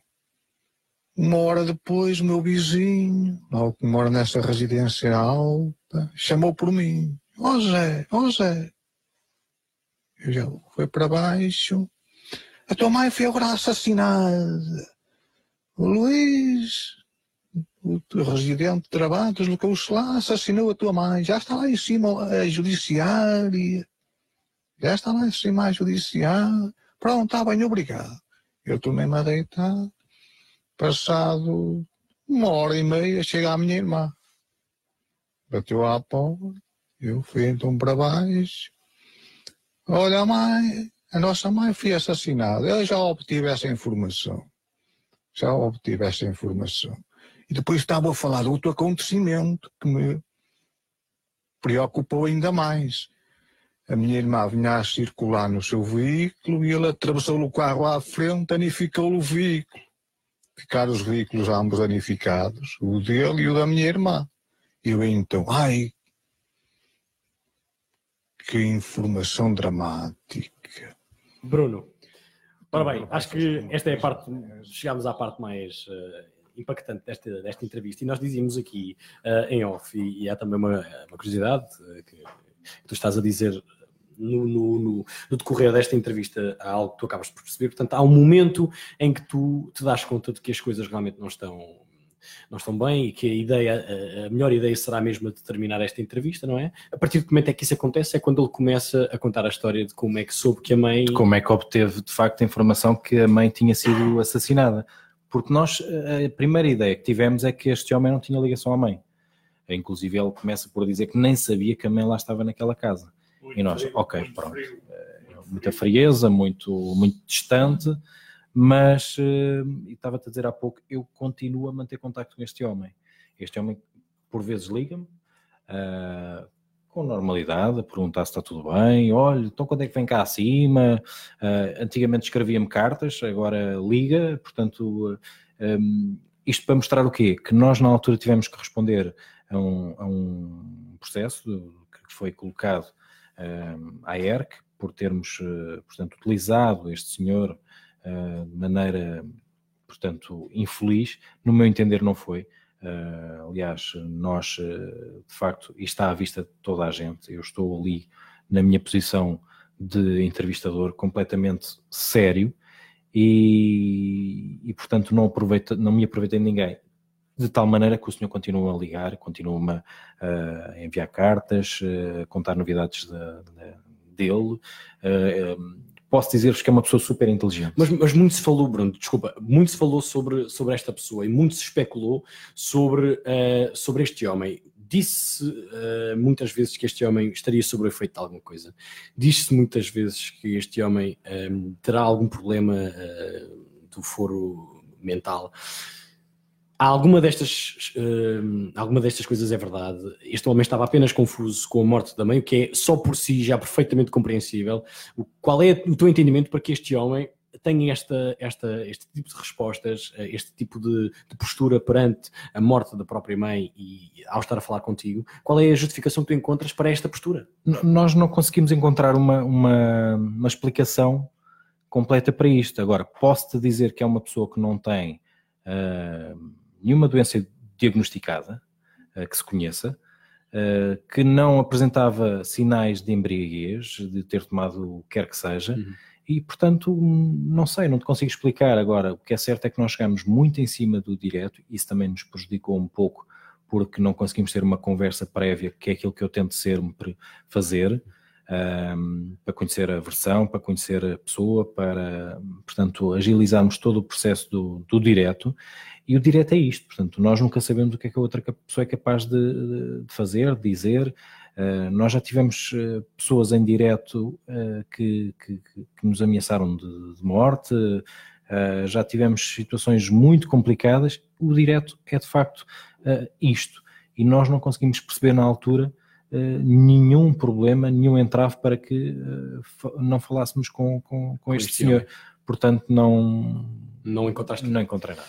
Ora bem, Bruno, um, aquilo que eu, te, que, eu te, que eu te perguntava também é, e tu dizias-me aqui que houve pessoas que, que te ameaçaram, um, já sentiste a tua segurança ameaçada uh, a sério uh, desde que estás nesta profissão? Houve alguma situação, algum momento em que tu tenhas dito assim, uh, eu realmente sinto-me inseguro, não estou não estou totalmente seguro, não me sinto totalmente seguro uh, e todos aqueles que estão à minha volta também não sinto que estejam seguros. Houve algum momento em que isso tenha acontecido? Sim, já, já aconteceram muitos. Uh, bastantes, nomeadamente quando fazia acompanhamentos de, de, das forças de segurança, acontecia muito. E, e, atenção, não é só forças de segurança, mas também forças de socorro, porque muitas das vezes os bombeiros são chamados a bairros, uh, os ditos complicados, e aí também, muitas das vezes, se não forem acompanhados da PSP ou da GNR, são recebidos de maneira muito hostil. E nós, eh, quando acompanhávamos essas equipas, também sofríamos na pele um pouco aquilo que os agentes sofrem. Eh, mas não só, em reportagens muitas vezes que vamos fazer e há sempre um familiar que não concorda ou que não quer falar e que nos ameaça, que não temos que estar eh, ali, porque não podemos gravar a fachada, porque não podemos uh, sequer apontar a câmera para, para, para, para, o local onde eles estão. Já tive situações eh, variedíssimas. Posso dizer que uma vez em Évora, uh, houve uma situação em que nós estávamos a gravar à porta de uma casa que tinha, uh, portanto, acontecido lá uma tentativa de homicídio num incêndio. Uh, e às tantas chega um carro em alta velocidade que quase me levou a mim ao repórter de imagem, ao tripé, tudo e mais alguma coisa. E, e a pessoa quando sai do carro vem para me agredir e vem com uma postura muito, muito agressiva e eu estiquei-lhe o braço para cumprimentá-lo. E acho que foi essa atitude que o desarmou completamente, porque ele não estava à espera que eu reagisse de uma forma muito mais pacífica do que, uh, do que aquela. E, e no final, depois de eu lhe explicar o que estava ali a fazer, uh, depois de lhe falar muito calmamente, tranquilidade, ele percebeu o que é que eu estava um, a fazer, qual é que era o sentido da, da, da reportagem, uh, do, do direto, e no fim, portanto, chorou connosco. Porque estamos a falar de, das pessoas muitas vezes estão ali a ferver, a ferver, a ferver, mas não compreendem que nós estamos a fazer o nosso trabalho e nós respeitamos perfeitamente quando nos dizem não quero falar. Outra coisa é chegarem uh, com mil e umas ameaças, mil e uma ameaças e dizerem eu faço, aconteço e se já fora daqui.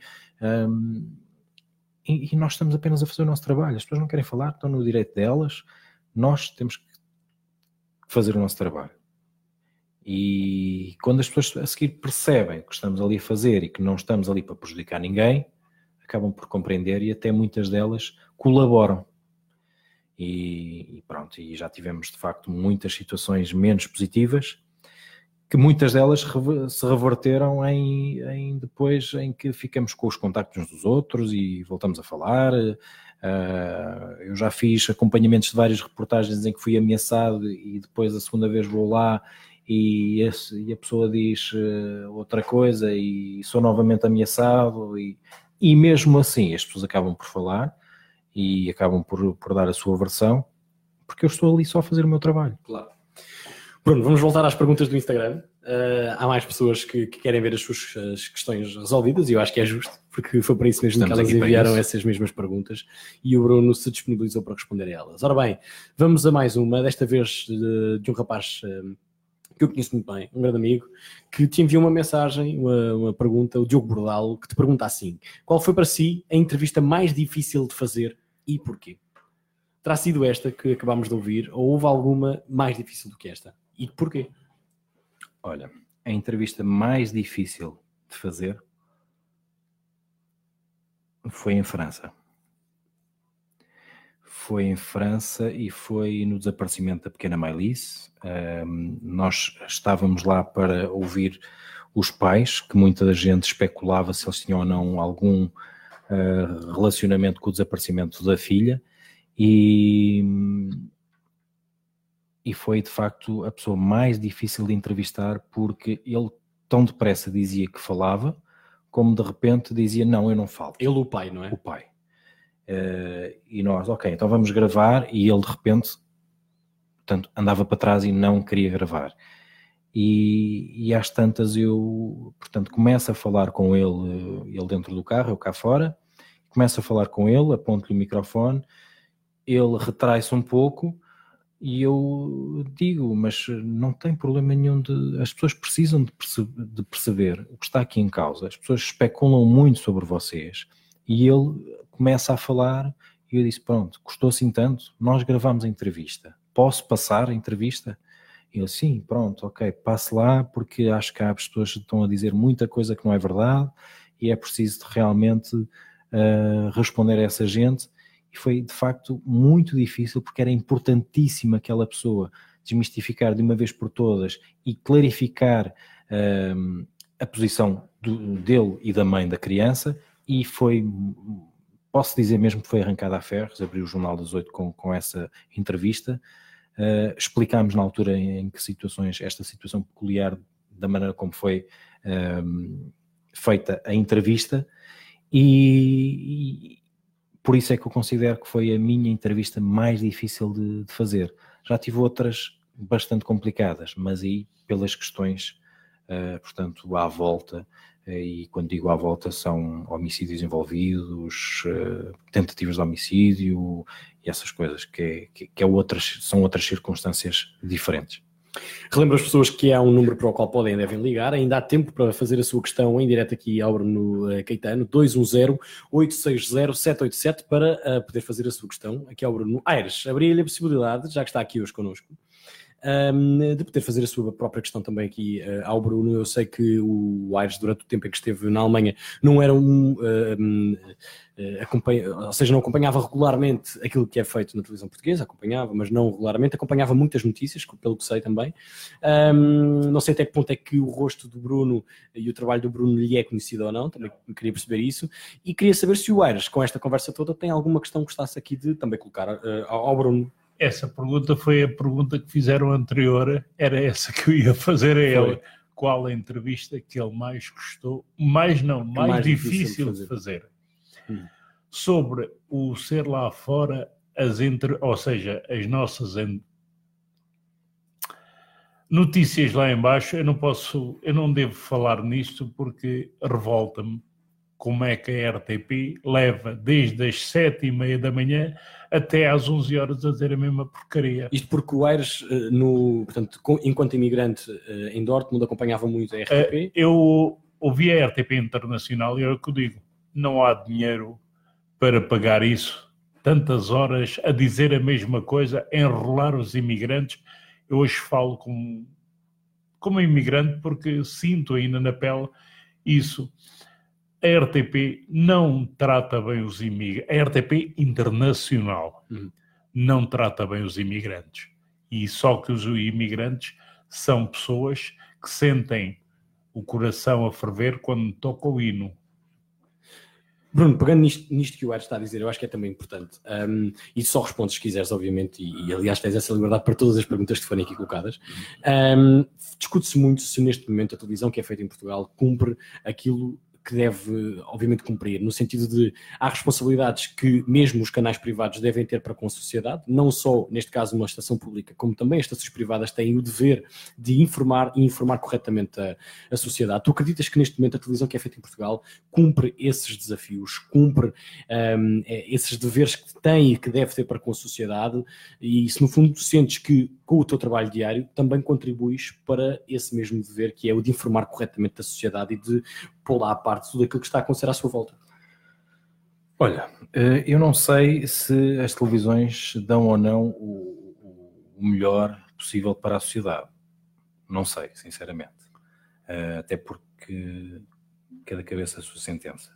Mas sei, sei, sei, sei que as televisões não fazem uma coisa, um exercício tão simples de fazer e que se calhar resolvia muita coisa, que é uh, perguntar questionar às pessoas o que é que, que, é que gostariam de ver. Isto é tão simples. É, Faz-se muito trabalho de rua, fazem-se muitos estudos, mas há um estudo fundamental e que nós fazemos diariamente com as nossas famílias. Olha, o que é que gostaste mais eh, de ver? O que é que gostaste de ver hoje mais na, na, na televisão? E as pessoas respondem, umas isto, outras aquilo, outras aquilo outro, não interessa.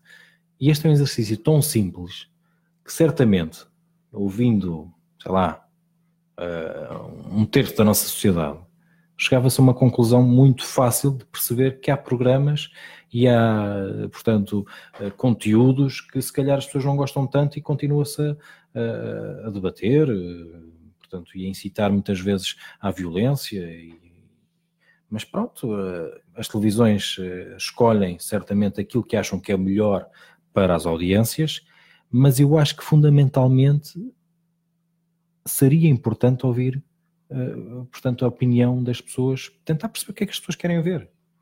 Tu sabes que há também uma discussão muito intensa sobre um, se aquilo, ou seja, estamos a falar da crónica criminal, imaginando, e no espaço que é dedicado não só ao programa de você na TV, mas como a outros programas semelhantes, ao espaço que lhes é dedicado relacionado com o crime. E há um debate neste momento, uh, e que eu acho que faz sentido nós questionarmos sobre estas questões, que é, um, mas afinal, um, ao, ao falarmos destes assuntos, estamos a prevenir que aconteçam ou estamos a mostrar às pessoas uh, se calhar como é que as pessoas também o podem fazer? Ah, eu sei que há este debate. Será que este espaço do crime, mostrar às pessoas os crimes que acontecem, falar destas coisas, é bom ou é mau? Deve ser feito ou não deve ser feito? Eu acredito que a tua opinião deve, obviamente, coincidir com o facto de deve ser feito e deve ser mostrado às pessoas. Eu queria que explicasses o porquê. Obviamente acredito que seja essa a tua opinião, mas porquê é que pensas que de facto as pessoas devem ter acesso a estes crimes, que devem ter acesso a estas coisas horrendas que vão acontecendo uhum. um bocadinho por todo o mundo? Porque é que isto é importante falar disto às pessoas? Eu vou dar um exemplo, eu vou-te responder com um exemplo. Eu estive agora na Bélgica e no Luxemburgo, como já estive noutros países, e não há em nenhum país canais direcionados hum, só para coisas positivas. Não há, não há nenhum.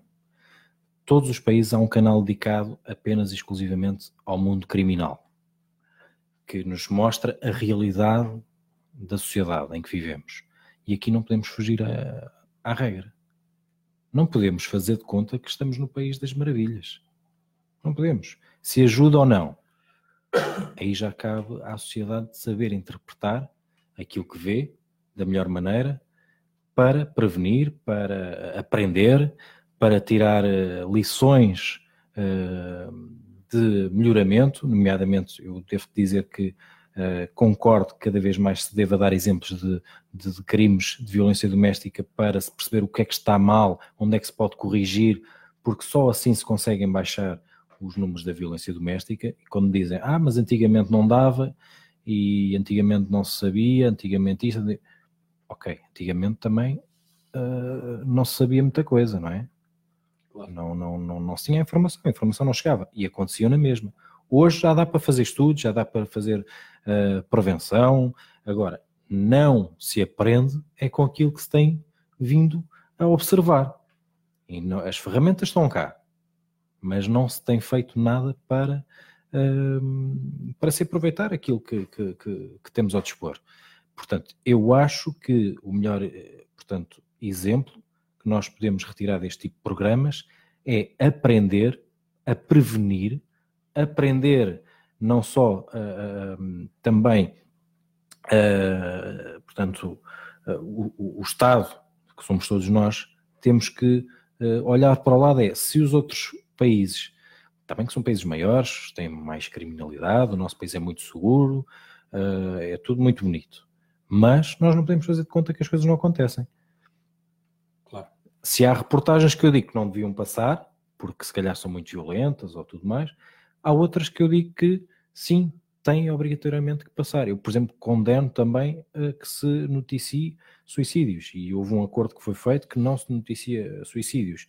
Acho, acho ótimo que isso não, não aconteça, uh, mas também acho que normalmente deve dar-se indicação de que uh, as coisas não estão todas muito bem e é preciso mostrar que acontece ali um homicídio, que acontece um roubo, como hoje vimos, um assalto ao multibanco, como acontece um outro tipo de crime. E que isso pode, nós isso pode ajudar as pessoas a prevenir determinadas situações? Sim, sim, completamente. Aliás, se o crime que nós vemos diariamente for debatido no sentido de prevenir, até porque para, para mim um comentador também tem que dar indicações, e quando falo de um comentador, é um especialista daquela área, tem que dizer, ok, isto aconteceu, porque se calhar Fantal não se precaveu para esta situação, ou, ou, porque deixou andar, ou porque a autoridade já estava alertada para aquilo e não fez uh, nada, porque antigamente dizia-se que um ladra não morde, até que chegou à altura e mordeu. Portanto, há uma série de coisas que nós não podemos dizer, ai, ok, descobri agora aqui a pólvora. Não, nós não podemos dizer que temos solução para tudo. Agora, temos é que aprender com este tipo de crimes para prevenir, para criar linhas de apoio disto, linhas de. Agora, se vamos criar apenas só por criar e depois. Eh, portanto, só estão ali para fazer número. Aires, eu tenho que lhe pedir desculpa, eu não tenho muito tempo. Nós estamos só, em cima das 23 horas. Só, eu um só lhe consigo dar mesmo um segundo. Sim. Eu ainda tenho perguntas existe, para fazer ao Bruno. Pois, existe na Alemanha canais que feito por artistas, mesmo por artistas, a fazer programas de uh, violação doméstica e problemas com polícia, por assaltos ou isto, uhum. aquilo tudo. Há mesmo canais só para isso. Sim, sim, sim. sim, sim. E só vê quem quer. Portanto, essa realidade também tem que existir aqui em Portugal. Ah, peço desculpa, não tenho, hoje não temos muito tempo. Um, nós temos aqui mais uma pergunta. Uh, neste caso, uh, uh, a pergunta vem da Jéssica Mestre. E hum, a questão passa por por uma coisa, um bocadinho daquilo que já falámos aqui, mas não, não respondeste diretamente a esta questão. Ser repórter sempre foi um sonho ou foi algo que apareceu na tua vida uh, e isto é uma coisa boa que me, que me, pode aparecer agora, que eu posso fazer agora e que até posso vir a gostar? Ou foi sempre um sonho que te acompanhou e quando surgiu a oportunidade tu aceitaste e, e não, não, não, não, foi, não foi nenhum sonho, uh, muito longe disso. Uh, foi uma oportunidade que surgiu na minha vida e que eu, quando experimentei e quando me envolvi, gostei, vi de facto tinha um, um um grande à vontade em fazê-lo e fui, portanto, analisando a minha prestação, fui colhendo eh, oportunidades e fui opiniões que me foram formando. Hoje em dia, sim, é de facto, sou uma pessoa realizada, gosto daquilo que faço, uh, portanto, não, não foi um sonho, mas é uh, uma, uma profissão que eu me sinto muito realizado. Bruno, acho que não há melhor forma de terminarmos esta entrevista Deixa-me só, o tempo já passou, é verdade. Deixa-me só dizer uma coisa, até porque houve muita, pessoa, houve muita gente que não conseguiu interagir connosco porque há um problema de, de redes, sociais. sociais. Deixar um grande beijinho para a Susana e para a Camila, porque um, um, são um beijinho facto, meu também para elas. São de facto o, o meu pilar e, e são de facto aquilo que me move cada vez mais a fazer mais e melhor e com grande qualidade porque, porque se, não, se, elas não, não, não, não, não existissem, eu não tinha um motivo para uh, ser, digamos, um orgulho. E elas, como são um orgulho para mim, eu também calculo que sou um orgulho para, para elas, e só assim é que faz sentido. Eu saio todos os dias de casa uh, alegre e chego todos os dias a casa um, com sorrisos na cara porque as tenho. E só assim faz sentido, e é para elas que eu, que eu, que eu faço tudo da melhor maneira para ver aquele sorriso quando chega a casa, tanto da minha filha como da, da Susana. E isto não é só conversa de bate-boca. Eu tenho uma fotografia que tirei ao Bruno com a filha, não te lembras disto? Eu cheguei a enviar-te esta fotografia. Uh, a fotografia é lindíssima. E, é no estúdio. Sim, no estúdio. No estúdio. Que eu tirei ao Bruno com a filha ao colo. É uma fotografia lindíssima uh, de um momento muito carinhoso uh, entre de, de pai e filha. Uh, e portanto, isto que o Bruno acabou de dizer não, não é conversa de bate-boca, é mesmo aquilo que ele sente, e portanto, acho que é, é, a palavra certa no momento certo para terminarmos esta entrevista. Bruno, eu queria um, ehm, agradecer a tua vinda até aqui, dizer mais uma vez às pessoas que o Bruno hoje. Fez-nos um favor que foi retribuído com o favor de uma grande conversa. eu sinto que a conversa passou a correr como eu já sabia que ia ser. Há muita coisa que eu te queria perguntar ainda e que te vou perguntar já fora daqui, porque não temos tempo para mais mas eu acho acima de tudo que hoje ficou aqui bem assente que temos um grande profissional a fazer grande televisão, uh, a fazer televisão de muita qualidade, uh, com interessado uh, nas pessoas com quem está a falar, que eu acho que é essencial para, para se fazer um bom trabalho de investigação e de, entrevista. E portanto, um, estou muito contente por estares de volta e que as pessoas possam ter acesso ao teu trabalho. Muito obrigado por teres vindo. Uh, agradecer também ao Aires esta surpresa que nos fez aqui, obrigado. sem dúvida. E hum, é por isso que, veio, que, eu venho até aqui à Rádio da Quinto com todas as semanas. É, é para poder ter conversas destas. E Bruno, uh, não sei, o que é que te apraz dizer neste momento? Eu, olha, estou, estou muito contente, gostei imenso deste, deste pedaço. Portanto, podes convidar-me novamente. Porque, Está combinado. Quando é, é que queres? Quando é que podes? Quando quiseres. Até porque é, foi um prazer imenso e digo-te, eu ficava aqui mais pelo menos uma, duas horas à vontade. Também eu. Caso fosse possível. Uh, portanto, vamos de facto continuar a falar, vamos continuar a, a, a, partilhar bons momentos. Este foi mais um e certamente que, que, que vamos ainda voltar aqui a este, a este cenário e, e, partilhar mais ah, uma, duas horas, aquilo que seja, para com as pessoas que também nos ouvem e certamente que surgirão mais perguntas, porque, aliás, as pessoas acanharam-se um bocadinho porque normalmente e diariamente eh, Quem surgem, faz as perguntas és tu. Surgem, mas tenho a certeza que deve existir muita gente que, que deve querer participar no teu programa, participar na tua, na tua, neste espaço e olha, quando, quando quiseres voltarei com muito gosto. É, é, é, a pena é apenas hoje não termos conseguido uh, a vertente das redes sociais. No entanto, um, ehm, dizer e explicar às pessoas que este programa, esta entrevista, este episódio vai estar disponível em tantas plataformas que eu acho que não há desculpas para ninguém ouvir esta grande conversa. Um, ehm, portanto, relembrar às pessoas que nos podem ouvir através do Spotify. É verdade, as pessoas acham que aquilo só dá para ouvir música, mas não. Vai dar para ouvir este programa também. Como basta entrar no Spotify, escrever Rédia Solta e vai encontrar. Se tiver eh, um iPhone, um iPod, tudo o que seja da Apple, uh, na parte dos podcasts, podem encontrar também o Rédia Solta. Também já estamos no Google Podcasts, portanto, se não tiver iPhone e se tiver Android, já pode ouvir também no seu, no seu Android. Portanto, não há desculpas para não ouvir esta entrevista, que vai estar também no Facebook da Rádio da Quinta do Conde em vídeo, porque eu estive a gravá-lo de uma ou outra forma. Vai estar no Facebook da Rádio da Quinta do Conde muito em breve com um vídeo uh, daquilo que aconteceu hoje aqui em direto. Portanto, Bruno, uh, essa segunda conversa fica por mim uh, mais do que combinada, na certeza de que aí já vamos ter toda aquela parte de poder conversar com as pessoas em direto, que eu também gosto muito e que sei que tu também gostas, e que hoje não podemos ter por causa das, das redes sociais.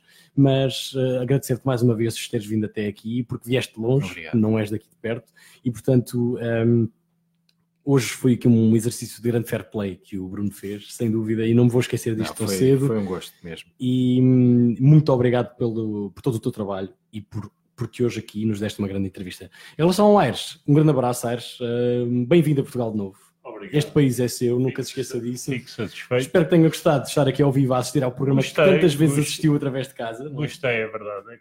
Gostei, até porque vou ter muito prazer em conhecer o Bruno. E e por que não uh, tornar-nos amigos à conta da rádio? Quem sabe, já tantas amizades esta rádio fez. Claro é, é verdade. E o Bruno é uma, é uma pessoa fácil de, de ser amigo, eu é. acho. Eu, Bruno tem e sempre... pelo que eu reparei, é uma pessoa simples, pelo aquilo é do meu género. Sempre é uma palavra boa, é da minha calma, equipa, como se costuma dizer. É da minha equipa. Sem dúvida. E portanto, o Bruno, aliás, de resto, era um comentador ideal para o Rede Solta. É, é aquele espírito engraçado e divertido que eu gosto de ter aqui e que ele hoje porque falámos de coisas mais sérias, ainda não mostrou falar, a Exatamente. Portanto, por isso ainda mais se justifica essa segunda conversa, Bruno. Tenho Sem toda a certeza que, que esse Hoje lado... foi, um, foi uma conversa assim mais séria, mais, uh, pronto, a minha vertente uh, profissional acima de tudo, mas tu mas já se a conversa tivesse 4 de... horas, as últimas duas tinham sido só sobre isso. Claro que sim. Portanto, claro que sim. fica agendada é uma segunda conversa, é Bruno. Muito obrigado por teres vindo. Em relação a mim, já sabe, todas as quartas-feiras entre as 21 e as 23 horas, é verdade, são duas horas de puro entretenimento e de entretenimento de qualidade, é aquilo que eu acredito que faço todas as semanas aqui em direto na Rádio da Quinta do Conde. Espero que tenham gostado. Para a semana estamos de volta com uma entrevista. Eu não vou dizer qual é o convidado porque não tenho a certeza, esqueci-me agora, mas sei que está um convidado combinado. Aliás, eu posso dizer-vos que há, entre, há entrevistados combinados para as restantes semanas de, deste mês eh, de julho e creio que no início de agosto também já está tudo combinado para podermos ter aqui todas as semanas um entrevistado um, no Rede Solta. Muito obrigado por teres estado connosco. Já sabe, ouça este programa nas mais diversas plataformas porque merece ser ouvido. Até para a semana, obrigado e um grande abraço.